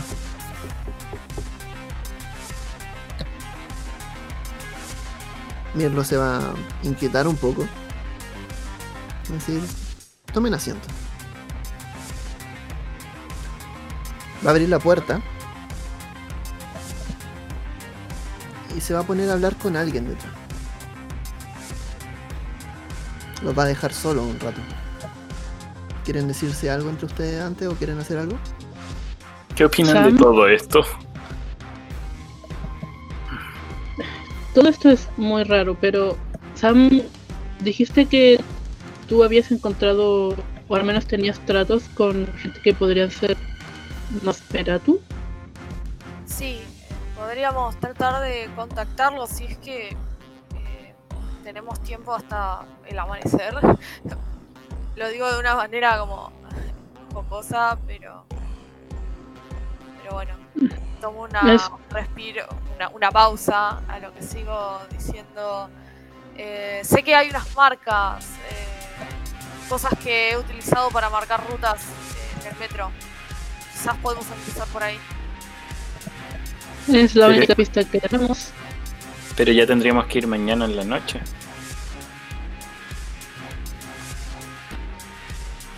Y lo único que te digo a ti, Samuel, es por favor no se te vaya a ocurrir ir a ver a tu familia. Si ya estamos expuestos, eso sería lo último que necesitamos. Así que te leo y no lo hagas. maldición. No sé cómo procesarlo, pero si no las puedo ver más, no sé qué voy a hacer. Quizás no por Creo- ahora. Creo, que por lo menos de momento deberíamos quedarnos aquí y mantenernos lejos de nuestros seres queridos. Al menos hasta que descubramos qué está pasando. Me agrada esa chica, me agrada. Me agrada como piensa. Tienes razón, Martina. Tienes razón. Va a entrar en este momento Mirlo otra vez. Acompañado de un tipo grande, no, no pareciera que trabajara acá. Barbón de unos 40 años. Lo va a mirar y va a decir con una voz seca, fuerte, muy profunda, va a decir, ¿ellos son? Sí. Recuerda que estás en mi territorio. Así que por favor no hagan nada estúpido.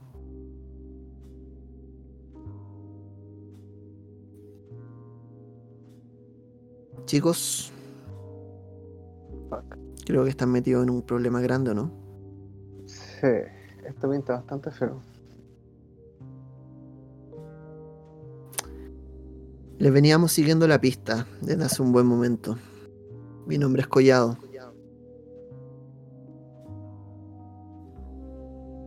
Y les seré muy honesto.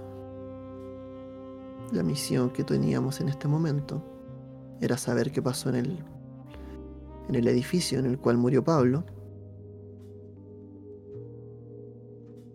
y llevar a la gente al refugio de emergencia en Los Yermos. Cuando dice eso, Mirlo traga saliva. O sea que nos quieren matar. ¿Ustedes son Eh. los chiquillos de Pablo? No, no. Solo lo conocimos por esas cosas de la vida. Sí, de hecho, eh, sé que no somos una cara muy conocida de aquí, pero, pero bueno, nada. eh, veníamos solamente por la recomendación de, del Bagdad. Nos dijeron que aquí había una bailarina muy, muy guapa y, y bueno, eh, pues eh, hemos pegado algo de onda con Mirlo y, y, bien que, que- nos ha invitado aquí a beber algo y a charlar. Entiendo. Él tiene cara como de. co- como de. muy así serio, muy parco. Pero antes de decir alguna palabra, siempre está mirando a Mirlo. Dice. ¿Y ustedes, retoños? Mirlo les contó por qué, qué es lo que ocurre con ustedes. Yo lo interrumpo le digo, insisto, creo que usted nos está confundiendo. Ya lo dijo mi, mi amigo. eh, es- estamos solamente como clientes aquí. Y de hecho, creo que No, esto resulta está un poco invasivo. No es necesario, querido. No te preocupes, pueden hablar con él. Y sí, Collado, lo saben todo. Mm, entiendo. Necesitamos saber quién. Mira, chiquillo. No me importa tu existencia. No me importa si eres otro de estos putos sangre débil. No me interesa si vas a pasar de esta noche o verla mañana. Solo me interesa una cosa. Alguien mató a Pablo y los únicos involucrados hasta el momento son ustedes. Yo soy parte de un yo soy parte de un grupo más grande que les va a estar siguiendo la cola en todo momento esta noche. Pero agradezcan que llegaron antes donde Mirlo y agradezcan que le debíamos un favor. Porque si no, no habrías alcanzado a interrumpirme. Trago saliva. Paso atrás, trago saliva. ¿Tú eres amigo de Pablo? En esta ciudad nadie tiene amigos, menos en este lugar. Pero lo conocíamos, es parte de la sangre. Creo que puedo usar esos términos ya con ustedes, ¿no? Mirlo en general se da el tiempo de explicar las cosas bien. Quizás demasiado para gente, quizás con gente que ni siquiera lo merece tanto. Pero vamos a ver. Y voy a ser muy claro en esto. No tienen muchas opciones. Algunos de ustedes, y les voy a preguntar, ¿mató a Pablo? No. No. ¿Y quién fue? Creo que era humano. mismo lado. Cuando lo vi me llamó monstruo. A mí y creo que también a Pablo.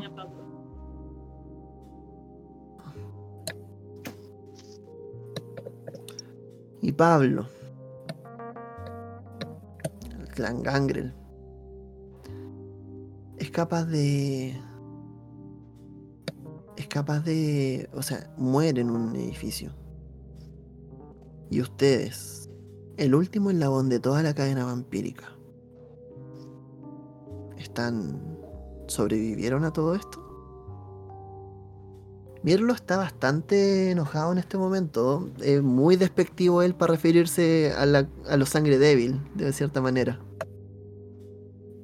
Eh, mire, eh, señor, eh, nosotros realmente nos despertamos y encontramos toda esa situación. Eh, creo que incluso eh, por cómo cuenta Martina las cosas, eh, hemos sobrevivido de casualidad a toda esta situación. Creo que la persona que asesinó a Pablo no tenía idea de que nosotros estábamos también en el edificio. O Les explicó Pablo antes de morir, o Mirlo, que hay tradiciones en nuestra sociedad. no hemos hablado con Pablo. Nunca llegamos a hablar con él después de despertarnos. Mirlo nos habló de la mascarada. Si a eso te refieres. Sí. Es algo que van a tener que respetar de manera escrupulosa en este momento. Porque, insisto, vamos a estar detrás de ustedes. No nos van a ver. Pero vamos a estar atentos a cualquier mal paso que den. Y les vamos a caer directamente sobre sus cuellos. Si es que cometen algún error. Tienen suerte, insisto. Mirlo podría darle algunas explicaciones. Pero voy a dejar que los retoños se hagan cargo en este momento. Resuelvan lleguen con la noticia de quién mató a Pablo, tienen hasta las 3 de la madrugada del siguiente día.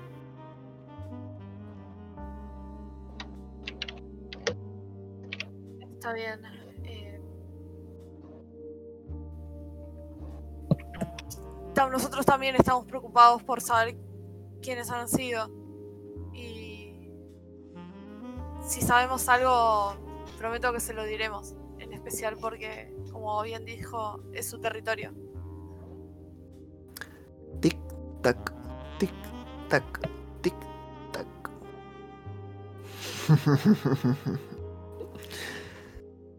es la único que van a escuchar hablar a este tipo antes de retirarse. Cerrar la puerta de golpe, fuerte. As- asumo que ninguno de ustedes se enfrentó al sujeto a la y mató a Pablo. No, cuando nosotros despertamos, el edificio ya estaba en llamas. Así que lo único que hicimos fue escapar. Yo intenté taclearlo y él me empujó como si no fuera nada. Entonces No no, creo creo que sea humano. No, pensaba lo mismo.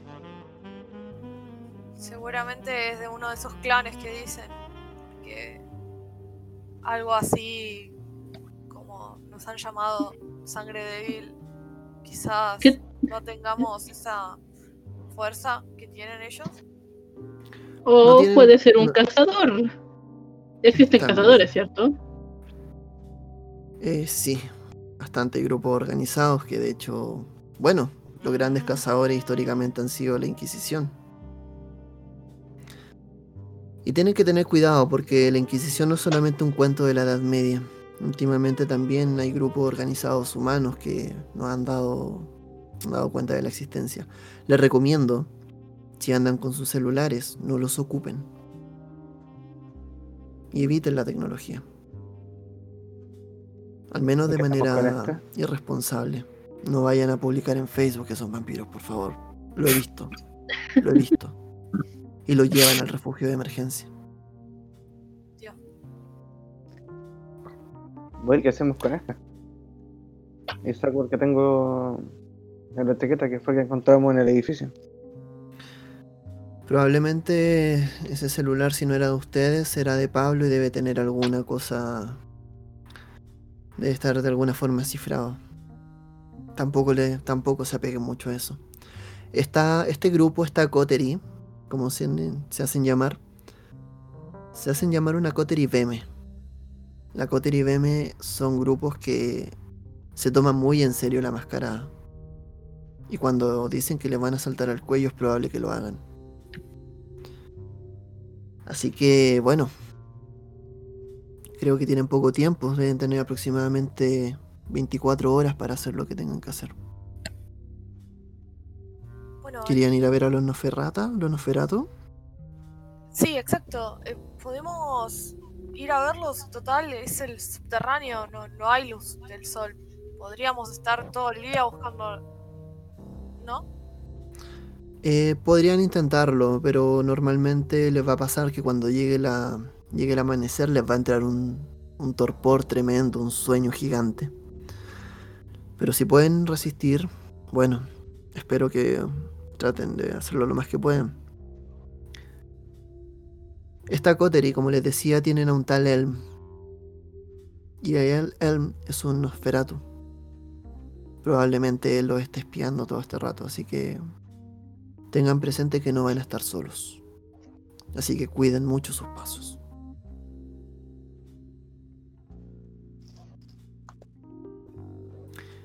Chicos, yo creo que ya les dije suficiente y el tiempo les apremia. No sabes cuánto te agradecemos, Mirlo. Eh, le, le doy la, la mano. Te recibe la mano y te la acaricia un resto. Sientes como la piel suave de Mirlo se roza tu mano. Y te va a decir, bueno, ya que estamos, si en algún momento el sol lo empieza a pillar por acá cerca, traten de usar mi territorio. Aquí van a estar un poco más protegidos. Pero de aquí a mañana a las 3 de la mañana no puedo responder por ustedes. Los van a estar buscando, así que más les vale tener respuestas pronto. Muchas gracias por todo y volveremos. Ten por seguro que volveré aquí. Espero verlos, chicos. Mirlo se va a voltear, se va a sentar frente al tocador y va a empezar a, a retocarse la cara, hacer otras cosas. Espero que podamos volver a vernos. Saludos y gracias. Adiós, queridos, adiós, queridas. Le doy un abrazo muy fuerte y le digo, volveremos. Se deja que lo abraces. Y al rato ya van a empezar a salir. Van a pasar nuevamente por el backstage dando esta sala principal, donde están todos bebiendo. Se van a dar cuenta de que este tipo, Collado, que estuvo con ustedes, está sentado con otras personas. Al menos dos personas más. Hay una chica y, y otra persona también de unos 40 años. Van a seguir avanzando, van a notar la mirada detrás de ustedes. Y cuando estén fuera del Bagdad, la música se va a sentir mucho más suave. Y se va a empezar a nublar con el sonido de los autos y estas cosas.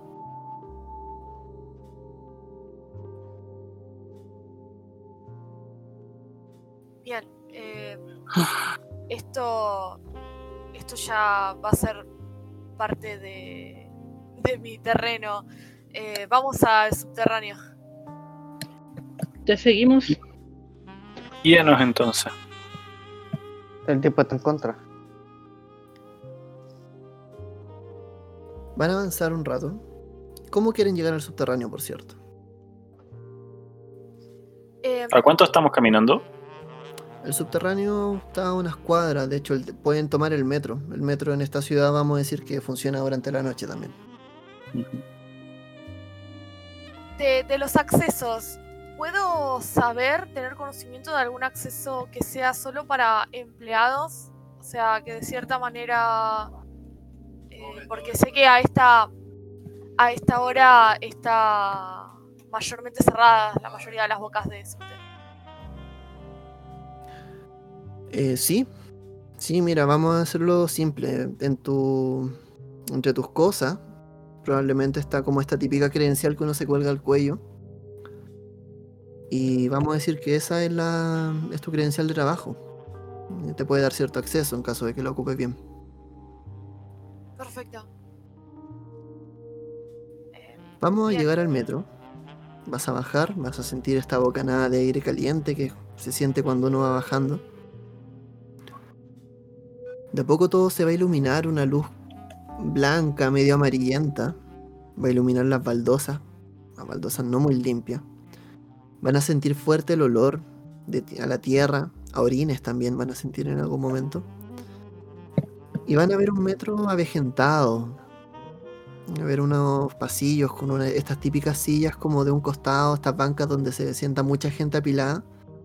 Que obviamente por la Sí. hora en este momento la mayoría están vacías. En el fondo hay una persona durmiendo debajo de una de ellas.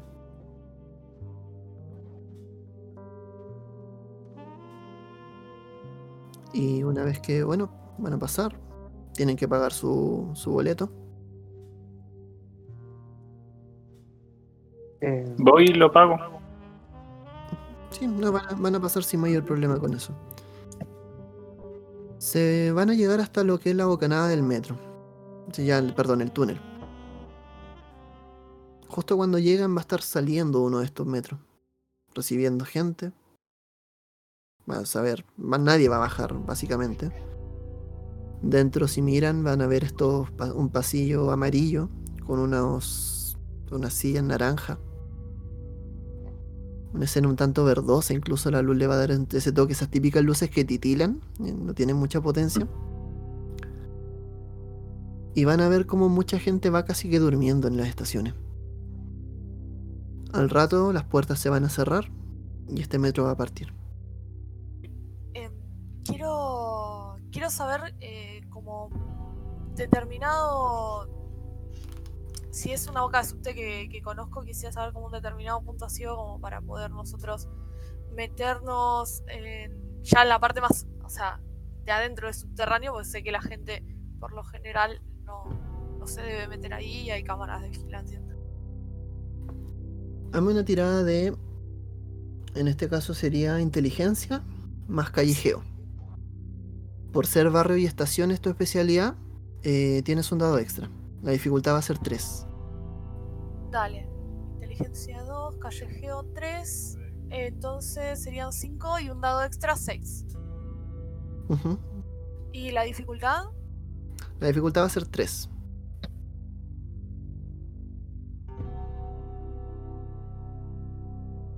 Perfecto.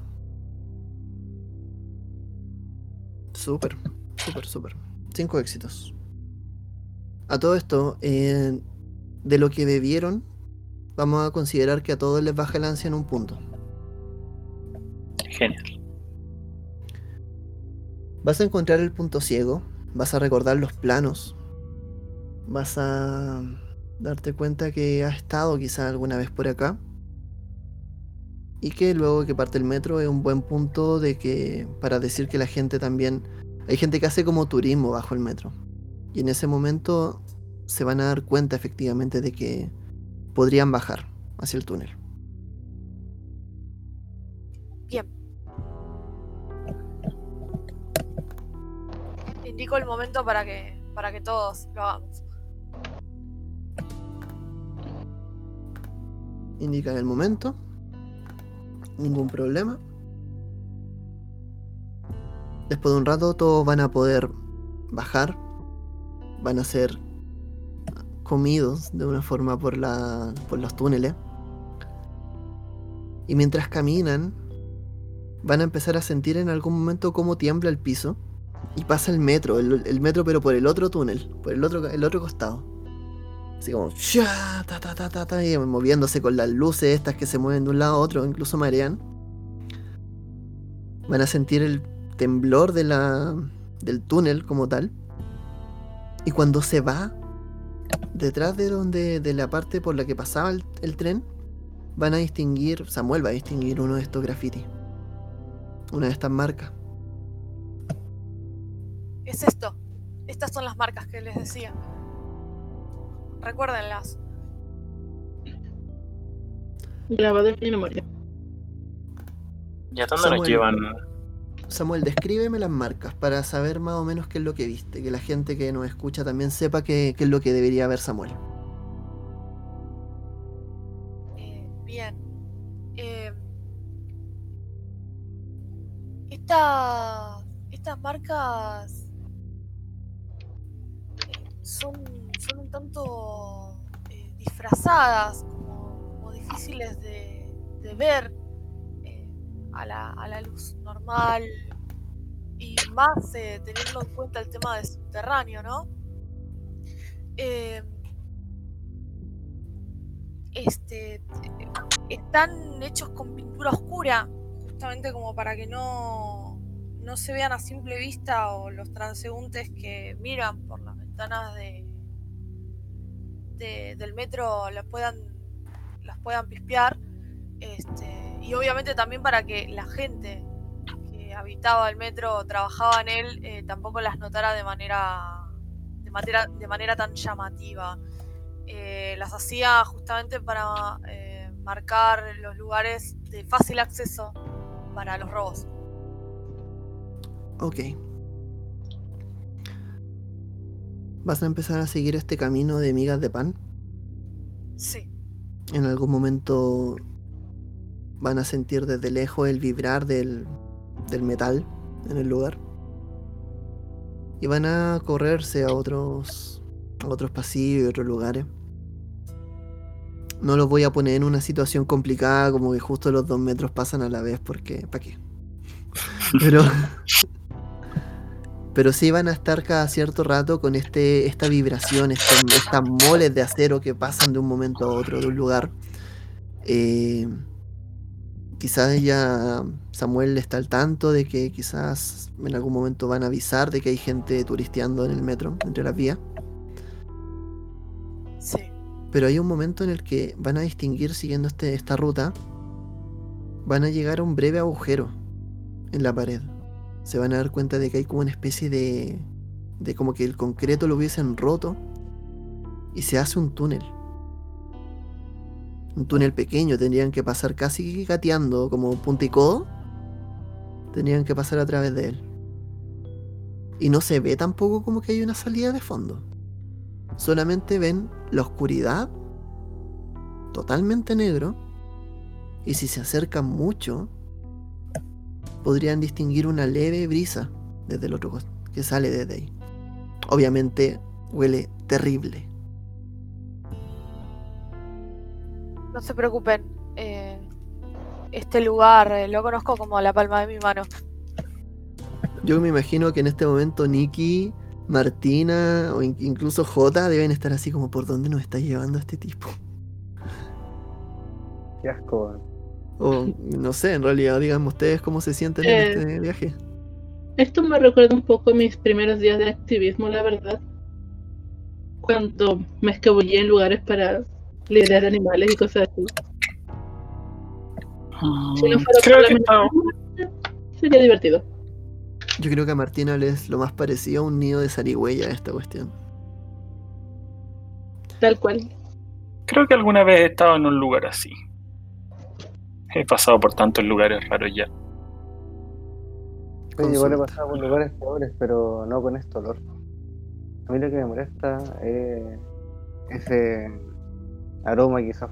De hecho, mira, siempre es como si se te pegara en la piel. Totalmente. Tengo una consulta. ¿Quién va a ser el primero en cruzar? Eh, Yo yo, bajo. Ah, bueno. El grandote. no, no, no podría exponerlos a mis compañeros. eh, claramente tendría que bajar yo. vas a bajar, te vas a encuclillar completamente, te vas a casi que acostar en la tierra. Mientras pasas abriéndote el camino entre tierra, concreto, una que otra araña que de repente se te posa en la mano y te cruza. Vas a empezar a sentir un hedor fuerte, un hedor que en algún momento te sientes como si tuvieses la bilis funcionando, te estaría subiendo en este momento por el estómago, pero no lo hace. Ah, Y vas a sentir cómo la tierra se empieza a poner más barrosa, más húmeda. Mientras empiezas a avanzar, y ustedes ven como ya más de la mitad del cuerpo de Samuel está dentro. Vas, a, Oh. empe- eh, vas a mirar caminando, gateando por este agujero de ratones probablemente. Vas a escuchar incluso el sonido de las patas de animales de algún lugar proveniendo. Y vas a salir por el otro lado. Un breve haz de luz te va a dar cuenta de que estás en pleno alcantarillado, en las, en las vías de la alcantarilla. Que son pequeñas. Un espacio casi... eh, es- es muy reducido, es como claustrofóbico, muy oscuro. Los demás van a pasar de a poco. ¿Quién va a ser el siguiente? Andrés, Paso yo. quiero, da Dime. Eh, quiero sacarme una de las prendas que tengo, la, la chaqueta, eh, para ex- eh, pasarla por ahí debajo, que aunque sea una mugre, eh, la idea es que la próxima persona que, que vaya no se tenga que arrastrar tanto, sino que ya puedo tironearlo. Mm, Así. ¿Ya? Si bien se va a embarrar más, pero van a salir mucho más rápido. Ok. Segundo iba a ser Nicky, ¿cierto? Sí. Nicky, vas a bajar. Vas a estar gateando un poco y vas a ver en el fondo lo que parece ser como la manga de una chaqueta. Vas a distinguir la chaqueta de Samuel, la vas a tomar. Ujú. Cuando la agarras, vas a sentir este tirón fuerte y vas a ver cómo el barro se te va a empezar a meter entre la ropa con la fricción. Mientras también sientes ese, ese hedor, empiezas a sentir ese, el- el- básicamente el aroma de las heces de toda una ciudad. Ah, ¿Dónde nos Y vas a a, meter? y vas a salir por el otro costado con tal fuerza que incluso tu mano se va a poner como sobre uno de estos hilos de agua. Va a quedar completamente empapada esa mano. ¿Quién sigue? Yo voy después de Nicky. Martina va. Lo mismo, también vas a tomar la chaqueta. Sí, También vas a sentir ese tirón fuerte. Incluso va a empezar a levantar la tierra. Y en algún momento cuando salga al otro lado lo mismo. Va a salir sintiendo ese aroma, todo.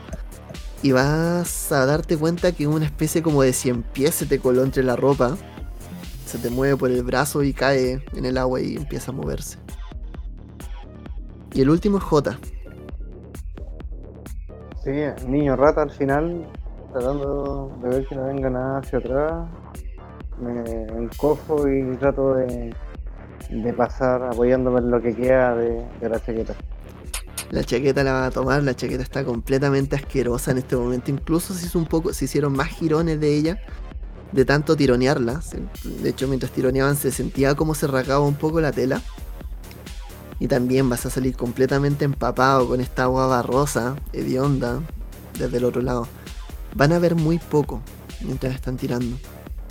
Cuando salen los cuatro van a mirar por el lado de la alcantarilla, van a caminar, van a ver que se hace un poco más grande y a lo lejos van a ver una silueta, justo en el borde donde dobla. Y esa silueta se va a alejar de ustedes, una silueta pequeña, casi como que hubiesen visto un duende. Lo sigo rápidamente. Obviamente tira- eh, no voy a volver a agarrar esa chaqueta.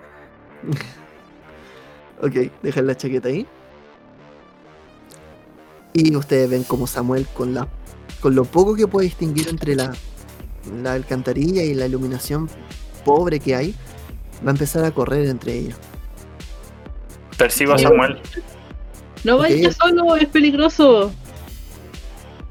Van a seguir todos detrás gritando. Van a ver cómo sus voces hacen eco en todos los lugares y empiezan a rebotar. Y a la vez el sonido que se va a devolver pareciera ser una especie de risa. Una risa extraña que se mueve por todos lados. Pero no es de ustedes. La van a sentir detrás de ustedes en un momento. Hasta se van a girar quizás a mirar. Cuando se giren no van a ver nada. Lejos. Van a volver a ver esta silueta. Está frente a donde podría ser el final de la alcantarilla, que está hecho por unas rejas. Y van a ver cómo esta silueta, completamente negra, solapada por la luz exterior, va a abrir la reja y va a saltar hacia atrás y se va a perder. Al rato, la reja se va a cerrar. ¡Pah! Frente a ustedes.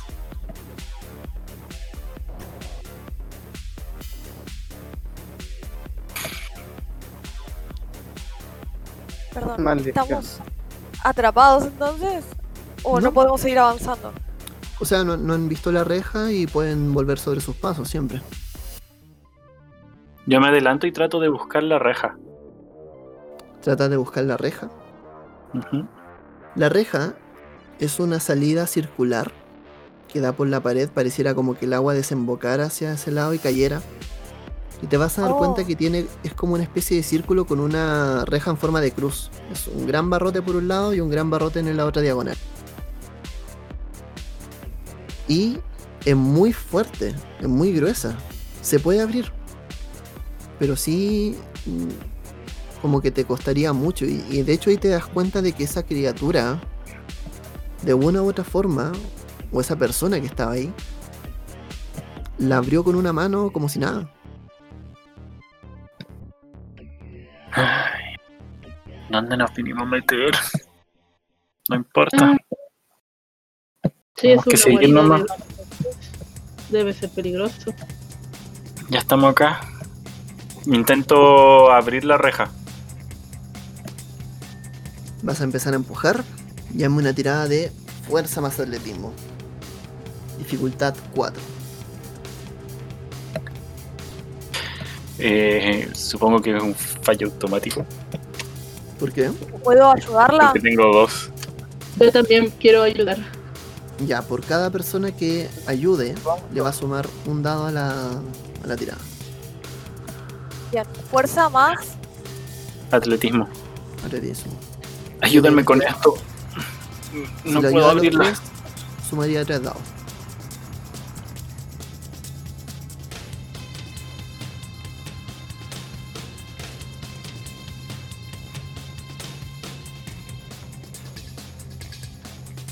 El código.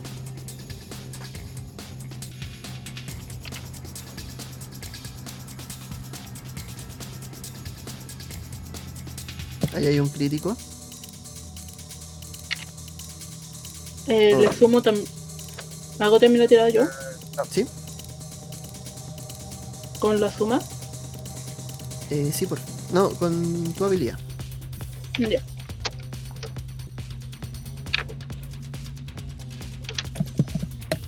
Ok, tenemos uno, dos, tres. No, ten- la tenemos más que hecha.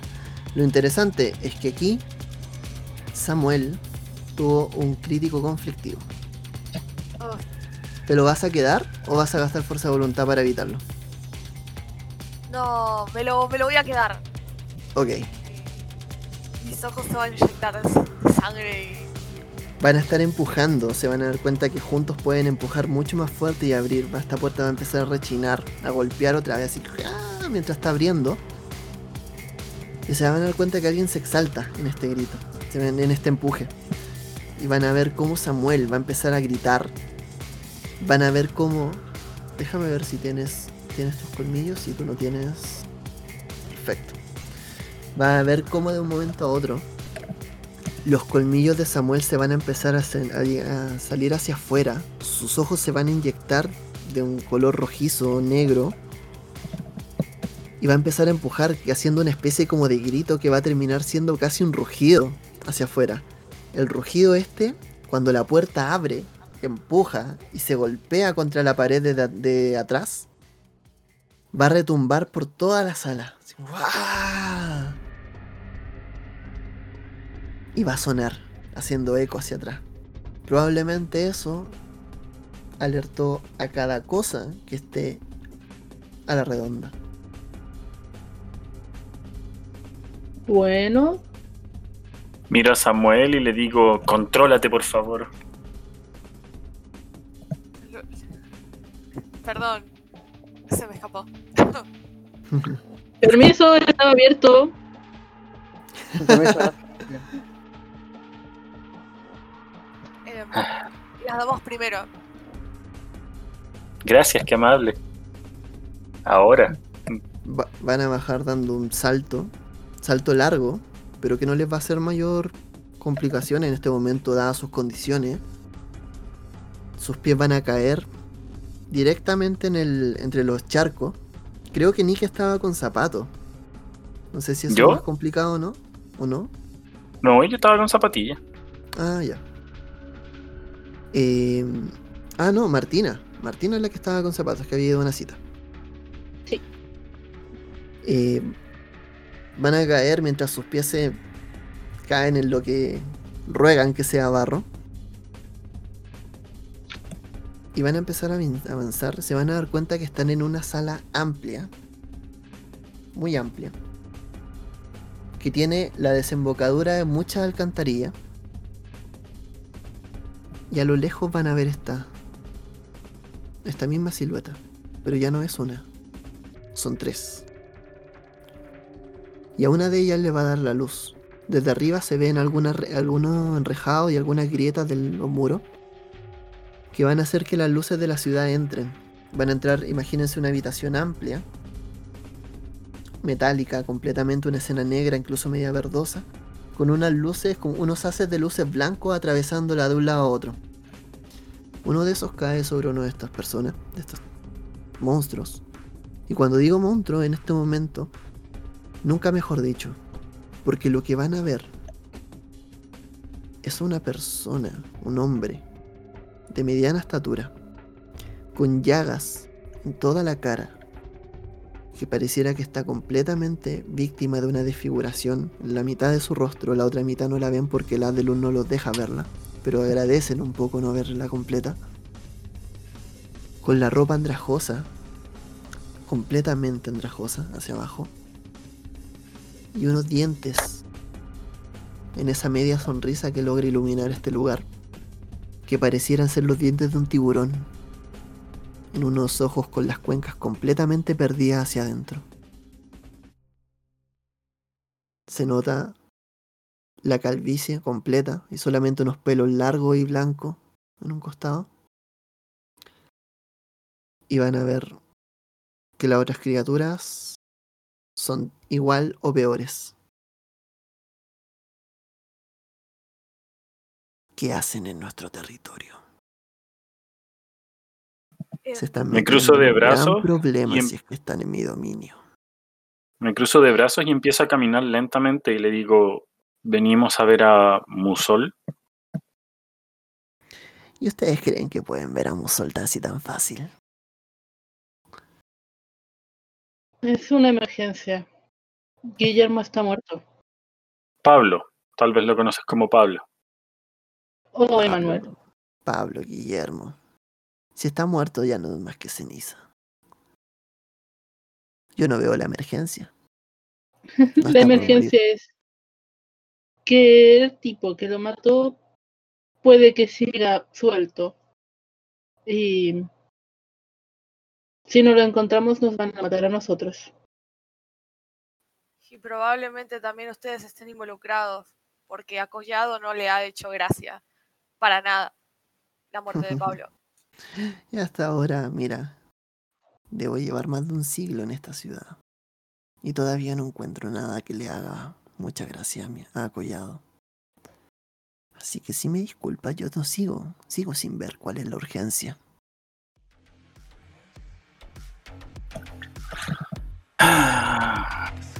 ¿Nos vas a poner las cosas difíciles entonces? Quiero intentar describirle eh, al hombre que- que at- al que ataqué yo, a ver si eso sirve para para que nos ayude. Era un hombre bastante fuerte, intenté empujarlo y me aventó como si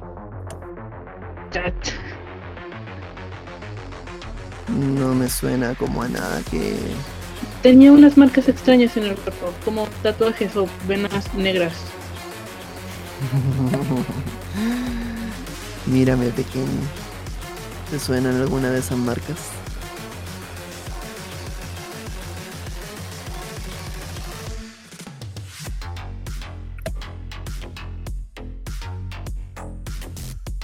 ¿Me escuchan? Eh, sí. Martina, eh, ¿acaso las marcas de esta persona se parecen a las de él? Sí, de hecho sí.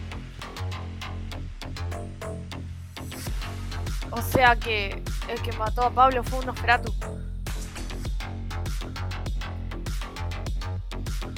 Creo que Martina no se le te va- queda mir- no le va a Martina se te queda gracia. mirando con mucho pánico. ¿Cómo no entendí? Martina se queda mirando con mucho pánico a Samuel como diciéndole, cállate. Estamos en su territorio. Sí, ¿Quién es el tal Elm? Y pregunta. ¿Lo conocen? no. Pero... Necesitamos saber sobre él. Él ha estado todo este tiempo con ustedes, pero ustedes no lo saben. Él es uno de nosotros. Uno de nosotros, dice uno de los de atrás. Probablemente le ha venido siguiendo el olor todo este tiempo. Porque Tenemos vaya que lleven a humo.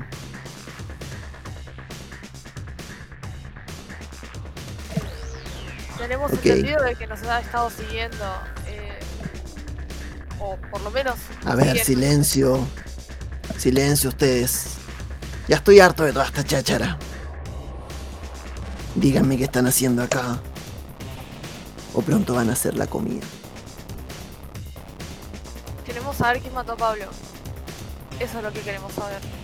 Y sé que fue uno de ¿Y ustedes. piensan? ¿Uno de nosotros? No, no, nosotros no hacemos esas cosas. Ya suficientes problemas tenemos viviendo en este lugar. Pero bueno. Si quieren ver a Musol,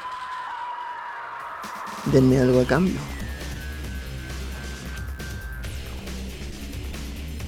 ¿Qué, ¿Qué quieres a cambio? ¿Qué tienen?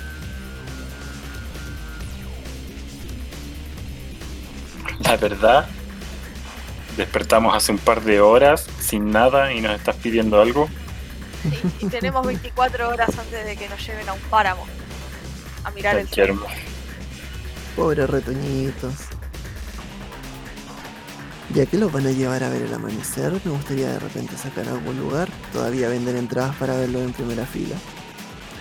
Soy, en este momento, muy serio al decirles que o me dan algo, o se van a ir de acá. Si es que se van de acá. Sin ver a. ¿Qué ¿Y tienen en puedes los ser más bolsillos directo rápido? con lo que quieres? ¿Qué tienen en los bolsillos? Rápido. Eh, Saco mi... dinero que tengo en la billetera. Yo también saco lo poco que llevo. Me saco una cadena que llevo puesta. Y miro a, a Martina. No tengo nada más. Yo solo tengo una billetera. Uno de estos tipos se acerca y empieza a recibir las cosas. La billetera, las cadenas. Ven cómo, los cómo toma todo en estas manos con estos dedos delgados, huesudos y con algunos pelos y llagas entre medio. Mira todo, por lo menos la billetera y las cadenas y dice, no es suficiente esto. Quizás con esto pasa solo uno de ustedes. ¿Qué más traen? Denme algo entretenido.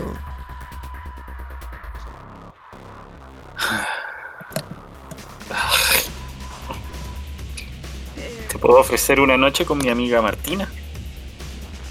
oigan, oigan. No, no. Eh, Consentimiento de jugadores. Sí. creo, creo que Martina palidece un poco, pero asiente de todos modos porque entiende que es eso morir. No es eso lo que estamos buscando. Ustedes me dan asco. Si te gustan, si te gustan las cosas que brillan, te puedo entregar quizá un viejo teléfono. ¿Un viejo teléfono? Mm, Hace tiempo que no ocupamos uno de esos. A ver. Eh, ¿Y por qué tanto, tanto interés si sabemos que los teléfonos a nosotros no nos sirven? Ustedes no manejan los secretos que nosotros manejamos. Los dejaré pasar como sol si es que me dan ese teléfono. Pues eh, sí, Jota, dáselo. No vamos a poner en peligro nuestra integridad por un teléfono. Sí, pero si ya que los veo están interesados y, y no podríamos subir la apuesta, ya que lo que... Jota, nos sobrepasan en fuerza, no se hace el estúpido. Bueno. Tómalo. Y se lo lanzo. Le lanza el teléfono. Uno de los tipos como que va y lo agarra. Lo mira como, wow, sin un teléfono. Dice, creo que esto va a pagar el precio. ¿Seguro? Porque Martina todavía está disponible. Le digo con mucha complicidad. Eh, Nikki, Nikki, Por favor. Ya están grandes para esas Van a avanzar. Mientras los otros dos de ellos se van a quedar mirando el teléfono y las cosas que básicamente le robaron. Y van a empezar a moverse por los pasillos. Hasta llegar a una especie de entramado de túneles. Muchos túneles. Van a dar vueltas por un lado, por otro. Un camino bastante largo, incluso después de un rato ya pareciera que se están completamente desorientados. Este tipo no les va a decir ninguna palabra en el camino, en el trayecto. Finalmente van a volver a ver luces. Y van a ver un- una sala parecida a la cual se encontraron este tipo en un principio, pero un poco más pequeña. Pareciera ser como una gran habitación. En el fondo hay luces, pero son luces antiguas, luces blancas. Eh, pareciera como que hay electricidad. Y cuando entran, este tipo va a gritar, Musol, tiene visitas. Al parecer Pablo está muerto. Y van a ver a uno de estos tipos completamente una piel podrida, arrugada, como chupada hacia adentro, sentada sobre una especie de sofá que emulara como una especie de trono a lo que sería como el rey de todas las catacumbas. Un sofá de cuero completamente destruido. Frente a ese sofá va a haber una tele, una televisión antigua, pero grande.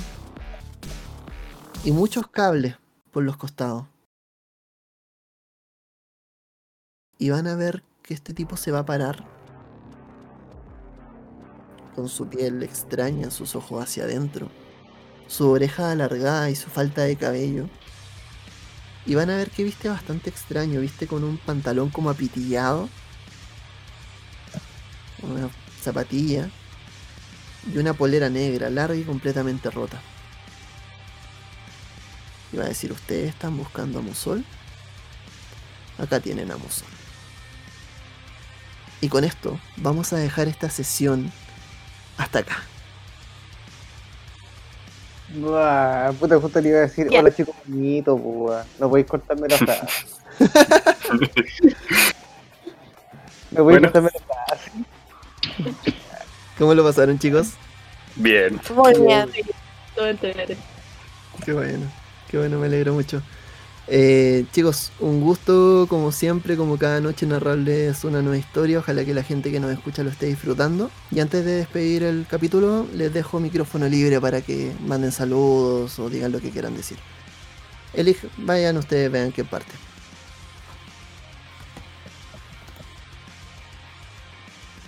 Andamos tímidos hoy día. Sí, Sí, no, ya, sí, lo parto yo.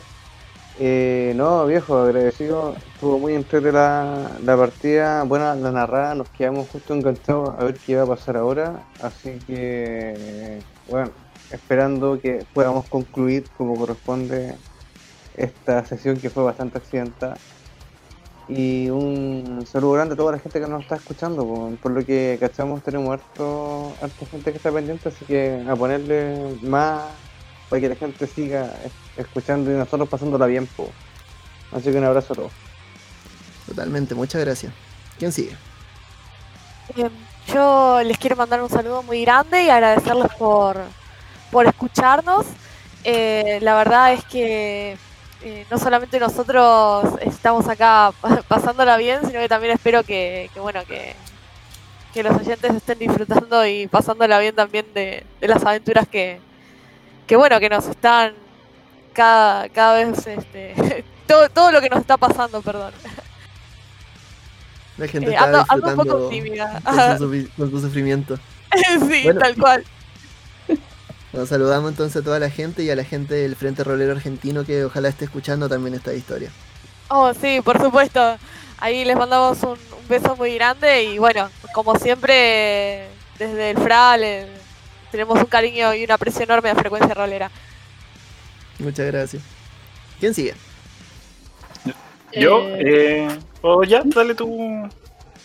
Eh, eh, bueno, agradecer la invitación igual. Eh, me gustó mucho cómo quedó la sesión, especialmente porque pensé que me iba a costar más integrarme, pero toda la- todas las interacciones entre los personajes salieron súper bien y fue muy entretenido.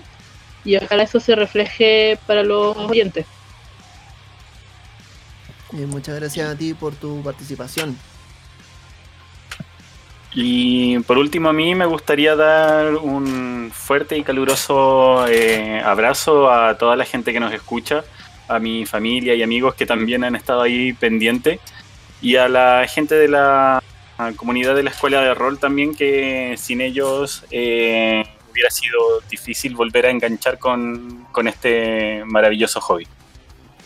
Escuela de Rol los queremos mucho si nos escuchan, así que ellos también nos están compartiendo, invitando. Así que también súper recomendado desde acá de Frecuencia Rolera, los queremos mucho. Y con el saludo de ustedes voy a dar por finalizada esta sesión, la, sesión de esta noche.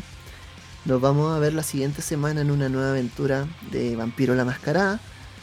Y le recuerdo a la gente que nos está escuchando que tenemos un servidor de Discord donde tenemos muchas aventuras corriendo Tenemos, eh, estamos en la web, tenemos como Facebook, como Instagram, como Frecuencia Rolera, nos pueden encontrar para que se puedan sumar al servidor, a la aventura, seguir el podcast, comentar, hacer lo que ustedes quieran.